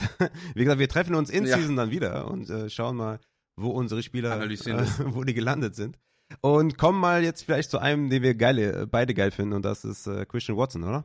Ja, Christian Watson, sehr, sehr geil. Ich verstehe nicht, warum der so, so spät geht. Also, Overall 64, Wide Receiver 25. Ich habe ihn Wide Receiver 17, ich 38 auch. Overall. Du hast ihn auch Wide Receiver 17? Okay. Ja. 39 ähm, Overall. Ja, ich habe ähm, neun, ja, also ziemlich, ziemlich close und wir finden beide geil. Ähm, hat letztes Jahr ähm, sechs Games gespielt, wo er über 70% Snaps hatte, 87 Total Yards gehabt, acht Touchdowns in der Zeit, Das wären 18,7 Fantasy-Punkte im Schnitt. Das ist genauso viel wie Justin Jefferson, Wide Receiver 1. Natürlich, diese acht Touchdowns sind nicht Ja, Also, in, de, in sehr Spielen, Unwahrscheinlichkeit nur wiederholbar. Genau. Aber selbst ohne Touchdowns hätte er 10,7 Punkte im Schnitt. Damit wäre er Wide Receiver 27, also eigentlich ziemlich genau sein Ranking.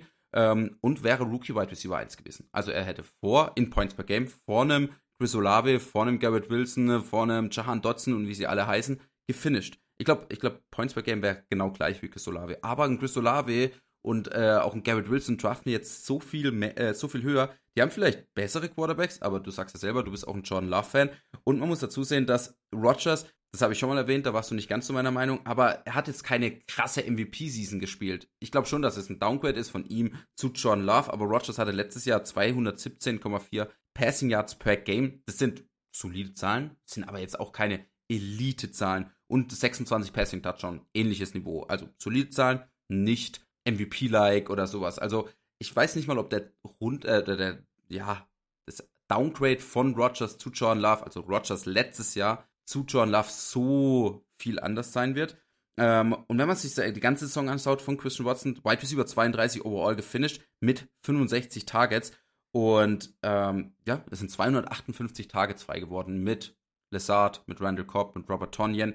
Das heißt, auch wenn Christian Watson nicht ganz so effizient, da wirst du ja vielleicht gleich noch was dazu sagen, bleibt, äh, kann ich mir gut vorstellen, dass er vielleicht an die 100 Targets, an die 110 Targets äh, bekommt. Einfach weil sie merken, ey, das ist ein super Talent, was wir hier haben in unserer Offense. Wir werden, das habe ich vorhin auch bei Aaron Jones schon gesagt, äh, Plays schaffen, wo wir Aaron Jones und auch einen Christian Watson in Szene setzen können, wo er durch sein Breakaway Speed, wo er durch sein ja, Home Run Ability, sagt man, ähm, Punkte sorgen kann. Und das natürlich für die Packers, aber auch für euer Fantasy-Team. Und deswegen, also Christian Watson so spät zu bekommen, weiter über 25, 64 overall, ist für mich nicht ganz nachvollziehbar. Ja, äh, ich habe den oft schon genannt in verschiedenen äh, Folgen oder Kategorien und für mich einfach auch ganz klar, also Romeo Daubs ist nicht die Gefahr für Watson. Jaden Reed wurde gedraftet, okay, aber er ist ein Rookie und äh, ich bin jetzt auch nicht der Riesenfan von ihm gewesen tatsächlich am College, aber auch der muss sich erstmal akklimatisieren.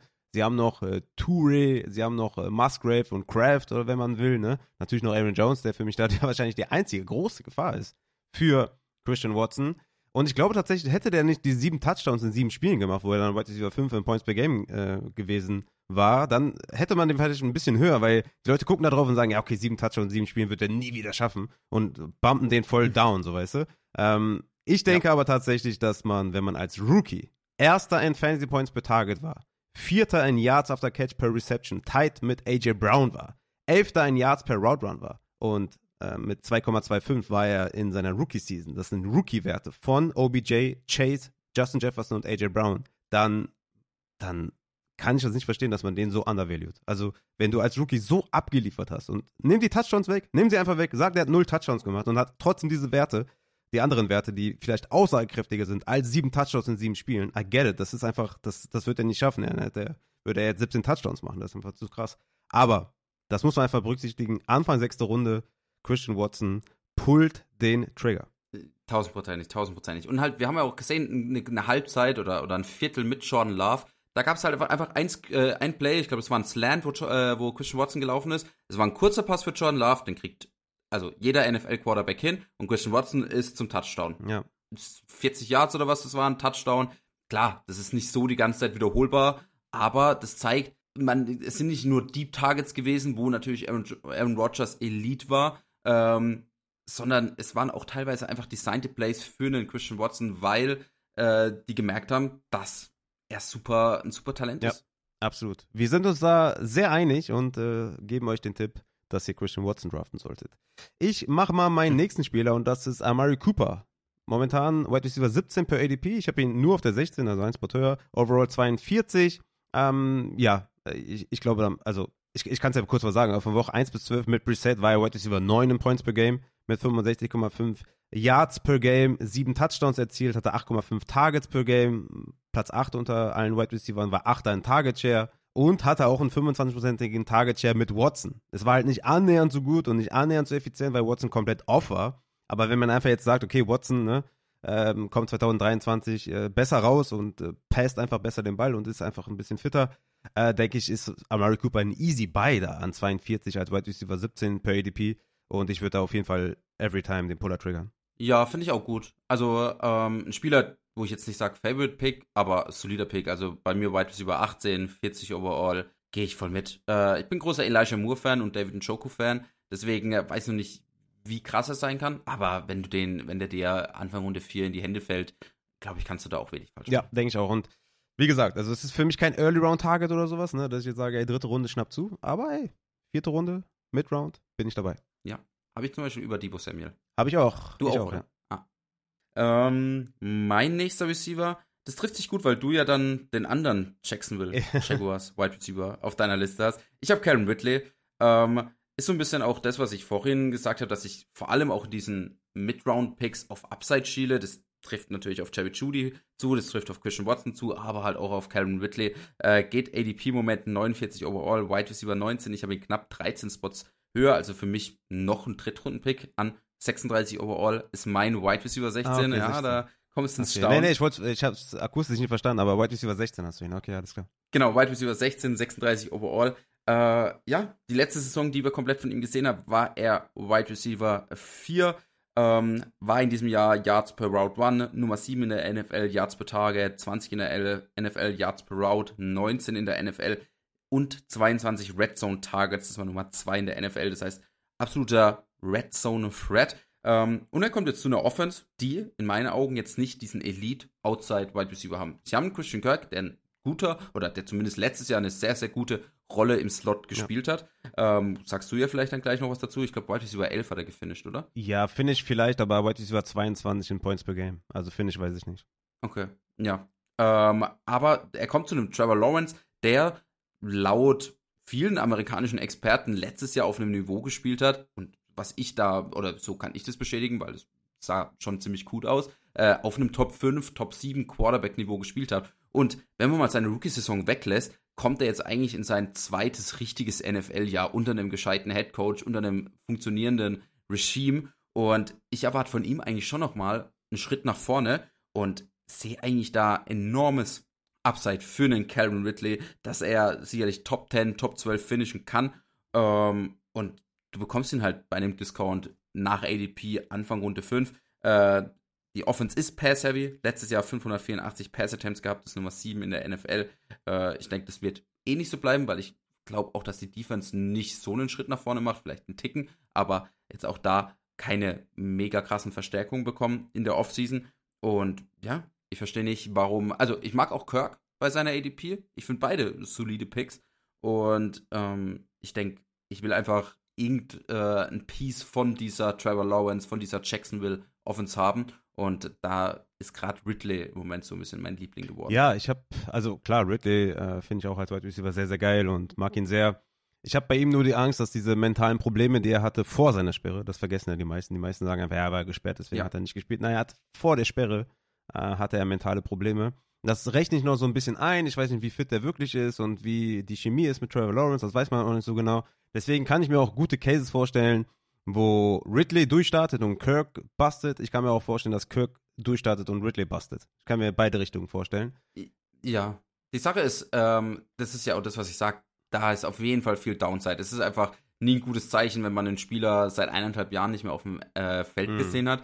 Äh, ich glaube, letztes Jahr zu dir gesagt, dass ich äh, letzte Woche habe ich zu dir gesagt, ähm, ich bin voll der, der Bayer von solchen Trainingscamp-News und äh, wenn die Leute so aufgehypt werden und alles, was ich über Karen Ridley lese, ist irgendwie, boah, ist so krass, Footwork ist so krass, äh, die Chemie stimmt schon und ähm, er ist so involviert, keiner kann den Garden und sowas. Und natürlich sollte man dazu oder da nicht komplett reinbeinen. Das wäre auf jeden Fall dumm. Aber es zeigt für mich, dass er zumindest da auch committed ist. Äh, deswegen hoffe ich auch für ihn natürlich, dass äh, diese mentalen Probleme kein Ding mehr sind und ähm, ja, er da nochmal ein, zwei geile NFL-Seasons spielen kann. Gibt es für dich eine Welt, wo sowohl Christian Kirk als auch Kevin Ridley ja, Top 20 Wide Receiver sein können? Uh, ähm, ich glaube, Top 20 wird schwierig, aber ich denke, Top 24 wäre schon möglich. Ja. Weil einfach, also wenn Trevor Lawrence auch noch echt nochmal einen Schritt nach vorne macht und äh, eigentlich das erfüllt, was er ja auch als Prospect war, äh, bester Quarterback nach Andrew Luck, seit zehn Jahren bester Quarterback, was auch immer, dann glaube ich, kann der schon, und das auch in der Pass-Heavy Offense, ähm, in einem, ja, passfreundlichen Head Coach, äh, glaube ich, kann der schon zwei Top 24, äh, Top 24 Wide Receiver produzieren. Es ist halt nicht so, dass dann Ridley Wide Receiver 3 ist und Kirk Wide Receiver 23, sondern ich könnte mir vorstellen, dass halt dann irgendwie 22 und 16 ist oder sowas. Hey, das hast du nicht wirklich jetzt gesagt, oder? Du hast jetzt 22 und 16 gesagt. Weil es ist relativ lustig, weil in, äh, in meinen Projections ist Christian Kirk auf Wide Receiver 16 gelandet mit 139 Targets und Kevin Ridley auf Wide Receiver 22 gelandet mit 128 Targets. Ja, guck, das kann man auch alles ohne Projections schaffen. Kann man auch alles ohne machen. ähm, und ich würde ich würd nicht mal dagegen kämpfen, wenn man das umdreht und sagt, Ridley ist auf der 16 und Kirk auf der 22. Ich kann mir beides vorstellen. Und ja, hab's jetzt halt so äh, gestatet. Ich habe äh, Kirk mit 22% Target Share und Ridley mit 20%. Ähm, kann auch in eine gegengesetzte Richtung laufen. Ich glaube einfach, dass beide Wide Receiver ähm, Top 20 finishen können. Ich glaube nur, dass Kirk die sicherere Wette ist, weil äh, Ridley diese etwas größere Downside hat, wegen den mentalen Problemen, wegen lange kein Football gespielt. Gleichzeitig hat Ridley aber auch das höhere Upside wahrscheinlich. Und ja, deswegen muss man sich, glaube ich, so ein bisschen entscheiden, ob man da Ridley oder Kirk nimmt. Ridley geht halt viel, viel früher an 49 und Kirk an 75, Anfang siebte Runde. Ja, dann nimmt man Kirk natürlich äh, sehr, sehr gerne, glaube ich. Ähm, aber wie gesagt, ich, wie gesagt, für mich ist Kirk die sichere Variante. Ich habe Kirk auf 21 und Ridley auf 26. Aber ich kann mir auch gut vorstellen, dass beide ganz gut abschneiden. Ja, du hast jetzt äh, Ridley gemacht, dann mache ich mal kurz Christian Kirk. Wie gesagt, Anfang siebte Runde, Wide Receiver 31. War in Points per Game nur Wide Receiver 22, weiß nicht, das finde ich war anscheinend dann echt krass. Aber ich orientiere mich sehr, ja, sehr. Ja, ich, ich schon, ich, ich schau noch mal kurz nach, aber dadurch, dass du, ja eben, wenn du halt 17 Games spielst, hast du halt da schon mal so einen riesen Vorteil. Genau, deswegen nehme ich halt immer super gerne Points per Game. Aber er hatte. Wide Receiver 14 war er, von 1 bis 17. Okay, 14, ja, okay. Ähm, er hatte trotzdem ne, 23% Target Share, war Top 7 Wide Receiver in Targets Inside 20 und Top 10 in Targets Inside 10. Hört sich richtig geil an. Wenn man jetzt halt irgendwie sagt, jetzt kommt Ridley, dann könnte das eine echte Gefahr sein dafür. Ne? Also sowohl für die 23% Target Share als auch für die äh, Platz 7 Inside 20 und Platz 10 Inside 10, weil da ist Ridley halt auch eine krasse Gefahr. Ich glaube aber insgesamt, dass wahrscheinlich äh, Ridley eher so einem Evan Ingram wehtun wird oder Zay Jones und so weiter, anderen ähm, Jacksonville Wide Receivers. Ich bin der festen Überzeugung, dass sowohl Ridley als auch Kirk eine gute Saison haben werden. Deswegen würde ich beide tatsächlich äh, anvisieren in Drafts, weil beide am Upside, vielleicht hat Kirk den höheren Floor, aber Ridley vielleicht das höhere Upside. Deswegen, ja, geht für diese beiden Wide Receiver. Ich glaube auch, dass Trevor Lawrence äh, jetzt wirklich durchstarten wird in dieser Saison. Na, also jetzt, wenn der eine oder andere sich jetzt fragt, okay, warum hast du den nicht höher auf Quarterback? Rushing halt, ne? Das ist das Einzige. Hm, ja, ich glaube eben, die Pass-Offense wird krass sein. Und eigentlich alles, was du, also ich kann das nur so unterschreiben. Ich glaube auch, dass Christian Kirk die safere Variante ist und Ridley halt das, das höhere Upside mit sich bringt. Äh, in einem Vakuum betrachtet ist natürlich dann auch Christian Kirk da vielleicht die geilere Alternative, einfach weil du ihn so deutlich viel später kriegst. Ja, aber insgesamt, glaube ich, äh, ganz coole Cases äh, gefunden und ich würde sagen, hast du noch jemanden? Nee, das war's, ne? Nee, nee, ich habe, genau, meine Wide Receiver sind zu Ende. Und damit äh, können wir dann zu den Titans kommen. Momentan gehen tatsächlich laut ADP ganze sieben Tight Ends in den Midrounds. Was sagen wir denn dazu nur? Weil normalerweise ist ja der Pro irgendwie, geh auf die absoluten Superstars mit Kelsey, vielleicht Andrews in der dritten, aber dann lass die Finger davon. Ist es dieses Jahr ein bisschen anders, dass man sagt, ey, geile Midround Titans? Ich finde schon. Ähm, also ich mag die auf jeden Fall. Ähm, Im Sinne von, ich glaube, die können dir echt einen, einen Unterschied machen. Äh, ich weiß aber nicht, ob ich halt von diesem Tier äh, das nach Andrews anfängt, also um Hawkinson, Kittel, Waller, Göttert, Pitts, die sind für mich alle eigentlich ein Tier. Und deswegen bin ich eher gewillt, da einfach den zu nehmen, der am weitesten fällt, äh, weil ich habe oft schon gesehen, dass halt Leute Anfang Runde 4 oder Ende Runde 3 für einen TJ Hawkinson schon gehen. Und dann kriegst du einen Göttert Mitte Runde 6, Anfang Runde 7, dann nehme ich halt deutlich, deutlich lieber einen Dallas Göttert. Ähm, ich habe letztes Jahr, die Statistik habe ich jetzt nochmal kurz rausgesucht, äh, zu diesen Midround Titans eine Statistik gehabt. Also damals, ich habe jetzt das letzte Jahr, also Jahr 2022, mir dazu noch nicht angeschaut, aber äh, damals waren aus den letzten vier Jahren, also wenn du die Saison 2021, 20, 19, 18 betrachtest, ähm, die Top 5 Titans, was ja dann insgesamt 20 Titans sind, also eben in jedem Jahr die Top 5. Sieben von diesen 20 Titans wurden in Runde 1 bis 3 gedraftet. Nur einer von diesen Top 20 Titans wurde in Runde 4 gedraftet, einer in Runde 5, einer in sechs und ganze zehn Stück wurden in Runde 12 oder später gedraftet. Das zeigt eigentlich. Es gibt ja auch diese undrafted äh, Tight End Statistik, die so ja, krass ist. Ja. ja, genau. Also, das heißt, eigentlich ist es ein Fehler, diese Mid-Round Tight Ends zu nehmen. Aber wir fallen eigentlich jedes Jahr wieder drauf rein und sagen, äh, die sind eigentlich nicht so schlecht. Das sind halt so ein bisschen, ja, die fühlen sich nicht so schlecht an, aber ich habe halt oft das Gefühl, dass es, dass die können dir halt nicht so diesen riesen Difference Maker geben, äh, der dir halt ein Travis Kelsey ist und dann, ob du halt dann eine einen TJ Hawkinson oder einen George Kittle hast, die dir halt 170 äh, Punkte bringen, ist halt oft nicht der Riesenunterschied zu einem David Njoku, der Titan 13 ist, der dir 113 Punkte gibt. Das sind halt dann ein, zwei Punkte pro Game, oder drei Punkte jetzt in dem Fall. Aber ja, ich glaube, da ist halt nicht so der Riesenunterschied und das berücksichtigen die Leute nicht, weil halt Titan 2 hört sich krass an, aber es sind halt knapp 90, also jetzt letztes Jahr zumindest knapp 90 Punkte weniger gewesen als Titan ja, 1. Ja, ich bin, ich bin da ganz bei dir gibt auch diese geile undrafted Tight End Geschichte, dass immer jedes Jahr einer Top 5 Finish hat, den man jetzt undrafted holt. Ja, ist halt so, ne? Also es ist ja auch quasi nach den Top 10 sind alles Late Round Flyer irgendwie, ne? Late Round Targets auf Tight End. Ja, safe. Also das, das ist klar, ne? Es gibt ja auch viel mehr, es gibt natürlich viel mehr Late Round äh, äh Flyer als äh, Top 10 Picks, ist ja logisch, ne? Also von daher ähm, ja. ist es so und ich bin da ganz bei dir und ja. Trotzdem finde ich, äh, ja, so man kann schon echt gute Gründe finden dafür, dass der eine oder andere Tight End echt ein Midround-Target ist. Ich habe mir auch hier zwei rausgesucht tatsächlich und äh, starte mal mit dem ersten, wobei ich da auch direkt sagen muss, dass ich glaube, dass er kein, kein Ceiling oder Upside von irgendwie Top 2 hat. Also ich glaube, dass Andrews da auch noch ganz klar davor ist und, und ähm, natürlich noch Travis Kelsey. Aber Dallas Goddard, ne, Anfang sechste Runde, geht er momentan vom Board, Tight End 6, per ADP 61 overall, war halt von Woche 1 bis 10 Tight End 3. Ja? Zusammen mit TJ Hawkinson mit 10,2 Points per Game. Die Frage ist halt nur, bringt dich das so krass weiter? Ne? Das ist halt so die Frage. Und hm.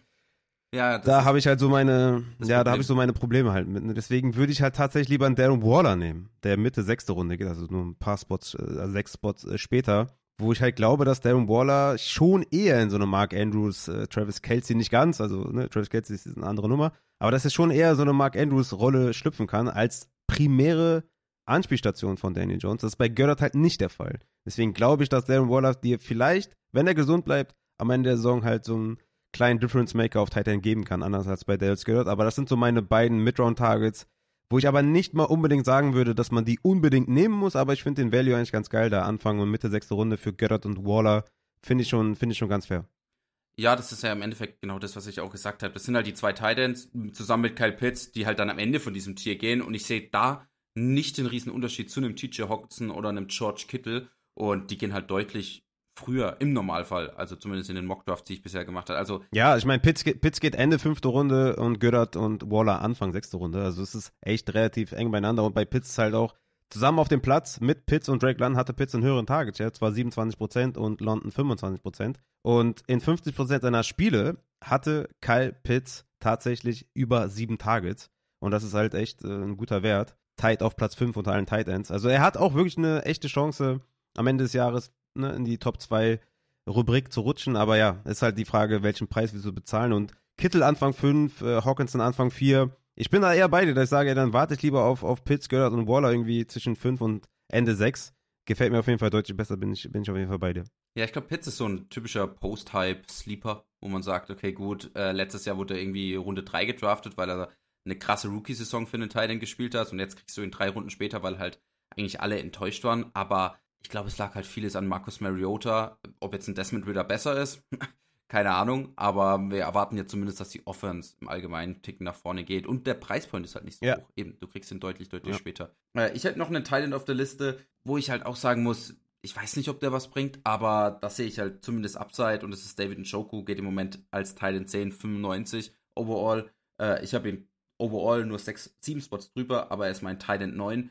Ähm, hat letztes Jahr overall als Teil 9 gefinisht mit vier Touchdowns. Ich erwarte hier einfach eine, das habe ich vorhin gesagt bei Deshaun Watson, eine Bounceback-Season und David Njoku wäre für mich ein Kandidat, wenn er irgendwie ganz viel Touchdown-Glück hat, weil er halt einfach eine Red Zone-Waffe ist mit fast 30% Red Zone äh, äh, der da vielleicht 8, 9, 10 Touchdowns machen kann. Das wäre doppelt so viel wie letztes Jahr, also viel Predictions hier. Aber äh, wo ich sage, okay, gut, der hat einen Shot, obwohl man den auch dann wieder, der ist ja dann eher im nächsten Tier mit einem Pat Fryer Move, mit einem Evan Engram und sowas drin, äh, was die ADP angeht. Aber der da den Shot hat, irgendwie in die Top 5, Top 4 reinzurutschen. Also ein Spieler, den ich gerne in Runde 9 dann draft. Mhm, ja, absolut fair. Ich habe jetzt noch mal kurz nachgeguckt, was Dallas Goddard dir wirklich gebracht hat von Woche 1 bis 10, als er Titan 3 war. Da war er in äh, Wins above Replacement overall auf der 78. Also, ja, da gegen einige davor. Also, Zay Jones hatte einen höheren Wins above Replacement Wert. Ein Swift, ein Gabe Davis, ein DJ Moore, ein, ein Pittman, Jonathan Taylor, Jerry Judy, den du so gerne magst, äh, Fournette, Olave. Die waren alle mit einem höheren Wins above Replacement Wert als Dallas Goddard in dieser Zeit, wo er Titan 3 war. Also, man sieht, da muss ein bisschen mehr gehen halt. Ne? Die müssen halt mehr Punkte machen als nur 10, eher so in Richtung 12, 13, dass sich das so richtig lohnt, ähm, um da in der sechsten Runde wirklich den Value zu festigen. Also laut diesem Wins above Replacement wäre eher overall 78 äh, das Value von äh, Goddard anstatt 61, aber gut. Ähm, ja. Ich meine, in Points per Game war Gerald Arrowett Titan 12, wenn ich mich gerade jetzt nicht falsch verschaue. Ähm, und das sind halt knapp, also in Points per Game hinter einem äh, Dallas Goddard, der Titan 5 war in Points per Game, äh, sind es knapp zwei Punkte hinten dran. Nicht mal. 1,8 Punkte hinten dran. Das ist halt nicht so ein Difference. Ja, eben. Und er ist Titan 5. Das ist ein bisschen das Problem halt, was diese komplette Elite-Upset angeht. Deswegen, ja, man muss ein bisschen mehr kommen. Aber ich denke auch, dass wenn man, je weiter man nach hinten geht, macht es den, den Pick auf jeden Fall sinnvoller. Ne? Also Anfang sechste Runde finde ich dann doch äh, okay, tatsächlich für Goddard und Waller. Ich habe mir noch äh, Pat Fryermuth Anfang 8. Runde rausgesucht. Äh, der hatte in 53,3% seiner Spiele äh, über sieben Tages gesehen, Platz 4 unter allen Titans. Und nachdem Claypool getradet wurde zu den Chicago Bears, hatte er eine Slot-Rate von 2,43 in Sachen Yards per Route Run, Platz 7 unter allen Slot-Spielern und zweiter unter den Titans. Jetzt halt nur ein bisschen so die Frage, Cloud Allen Robinson dem Slot-Snaps, schieben sie ein bisschen mehr Deontay rum, was machen sie mit Pickens, ähm, kriegt Harris mehr Targets? ist so ein bisschen eine Wildcard, ne? Die, die, die Offense von Matt Canada ist halt super langweilig und schlecht eigentlich, äh, was, was so die äh, Routenkonzepte angeht. Aber Pat Fryermuth hat eigentlich in seinen gesunden Spielen eigentlich nachhaltig gezeigt, dass er eigentlich so ein Top 5 bis 7 Tight End ist. Ähm, aber ist so ein bisschen, äh, ja, die Offense ist so ein bisschen so ein Fragezeichen. Aber Anfang achte Runde ist echt ganz geil für Pat Fryermuth, ne? Ja, finde ich auch nicht schlecht. Man muss dazu sehen, dass äh, Pat Fryermuth jetzt auch in sein drittes Jahr kommt. Das sehen wir vor allem bei den Titans oft auch nochmal einen Schritt nach vorne. Und der hat zwei Touchdowns gemacht und das mit zehn Red Zone Targets. Äh, Kenny Pickett war, glaube ich, Ja, die haben alle keine Touchdowns gemacht, weil Pickett so schlecht war. Ja, da kann man ja nur hoffen, dass, dass äh, Pickett einfach mal einen Schritt nach vorne macht. Ja, aber das ist bei Rookies oft so. Also die Rookies haben oft eine schlechte Touchdown-Rate. Also eben 1,8% Touchdown-Rate hat Kenny Pickett letztes Jahr gehabt. Ähm, das war natürlich schon nochmal schlechter als jetzt ein Trevor Lawrence oder sowas hatte. Aber äh, im Normalfall kommen da diese Second-Year-Quarterbacks einen Schritt nach ja. vorne. Selbst Zach Wilson hat eine höhere ähm, Touchdown-Rate gehabt in seinem zweiten Jahr, wo er dann gebencht wurde von Joe, Joe Flacco, als in seinem ersten Jahr. Das heißt, ich glaube, wenn Kenny Pickett weiterhin so eine schlechte Touchdown-Rate hat, würde er auch früher oder später gebencht werden. Ähm, das heißt, so oder so sehen wir da ein bisschen mehr ja, Deswegen bin ich auch so skeptisch bei Pittman, skeptisch bei der Carolina ja. Was auch Miles Sanders Touchdown-Upside angeht und so weiter. Ja. Deswegen halt, aber ja, ey, ich glaube, im Großen und Ganzen können wir festhalten, entweder holen wir halt Kelsey in der ersten Runde oder wir gucken uns eher so sechste Runde mal die Titans an, die da sind. Eventuell ein Pitts, fünfte Runde. Goddard, Waller, die finden wir dann vielleicht ein bisschen besser als Hawkinson Anfang vierte. Oder Kittel Anfang fünfte. Ich glaube, den Preis würde ich aktuell nicht bezahlen. Titan immer go great or late? Richtig, habe ich auch schon mal äh, versucht zu festigen, aber ja. Hat sich nicht etabliert. Ja, ich weiß nicht, wo ich das, wo ich das meinerseits geklaut habe, aber ja, go great or go late, das äh, trifft auf jeden Fall. Oder go mit halt, ne? ja, genau, das sind die drei, drei Optionen. äh, ganz gute Option eigentlich. Ja, mein lieber Noah, ähm, was bleibt mir noch zu sagen, außer vielen, vielen Dank, äh, dass du hier wieder am Start warst als äh, Counterpart. Äh, die letzte Folge, die wir gemacht haben, ist sehr gut angekommen. Die Leute haben sich sehr gefreut, dass du da warst. Die Leute haben auch gesagt, dass dein Input sehr, sehr geil war. Deswegen habe ich mich mega gefreut, dass du auch direkt zugestimmt hast, hier am Start zu sein. Du gehst jetzt äh, demnächst in Urlaub ähm, und bist dann irgendwann Mitte, Ende ja. August wieder am Start, quasi zur Season. Vielleicht äh, finden wir uns dann nochmal in Season wieder für die eine oder andere Folge, für ein paar Statsit-Folgen oder ein paar Takeaway-Folgen oder so, was auch immer. Ich habe ja jetzt hier ähm, ja, offene Targets frei, ne? Also hier ist ja, der Christian ist nicht mehr am Start, deswegen ist hier so ein kleiner Platz frei. Wenn du irgendwann mal Zeit hast, kannst du dich ja gerne melden. Und ansonsten danke ich dir viel, vielmals für deine, äh, ja, für deine Expertise, für deine Meinung Und du kannst jetzt nochmal kurz sagen, wo man euch findet und was ihr noch so vorhabt und was du noch so machst. Und ich würde mich dann auch verabschieden und äh, bin dann erstmal raus. Ja, äh, also nochmal danke an dich und auch danke an die Community, dass die Folge letztes Mal gut ankam und ihr so ein bisschen äh, drauf geprescht habt, dass ich nochmal dabei sein darf. Äh, macht immer mega Spaß, über Football reden, über Fantasy Football reden, ist immer mega geil. Ähm, ich denke, dass ein Termin eben entweder kurz vor der Saison oder dann natürlich in der Saison selig machbar ist. Ansonsten zu uns eben Fantasy Football Crew auf Instagram, Facebook, Website. Äh, kennen ja vielleicht die einen oder anderen auch von euch schon. Äh, Podcast heißt Let's Talk Fantasy, aber auch da, ich glaube, wenn ihr bei Spotify äh, Fantasy Football Crew angebt oder einfach googelt, findet ihr den Podcast relativ schnell. Ist nicht so schwer zu suchen, äh, zu finden. Ich glaube, du hast letztes Mal gesagt, äh, wer nicht findet, hat nie gesucht. Finde ich, glaube ich, passt ganz gut. Das heißt, ähm, würde mich natürlich freuen, wenn der eine oder andere mal rüberschaut, äh, da den Schinken abcheckt. Und ja, war mir eine Ehre. ja, sehr schöne, sehr schöne letzte Worte. Jetzt habe ich tatsächlich auch noch was gesagt. Das, ich werde das hier rausschneiden. Nein, Spaß. Ja, du hast alles gesagt. Sehr, sehr gut. Ähm, wer, wer uns, wer Fantasy Crew nicht findet, der hat nie gesucht. Das ist richtig. Wir sind raus. Haut rein. Ciao.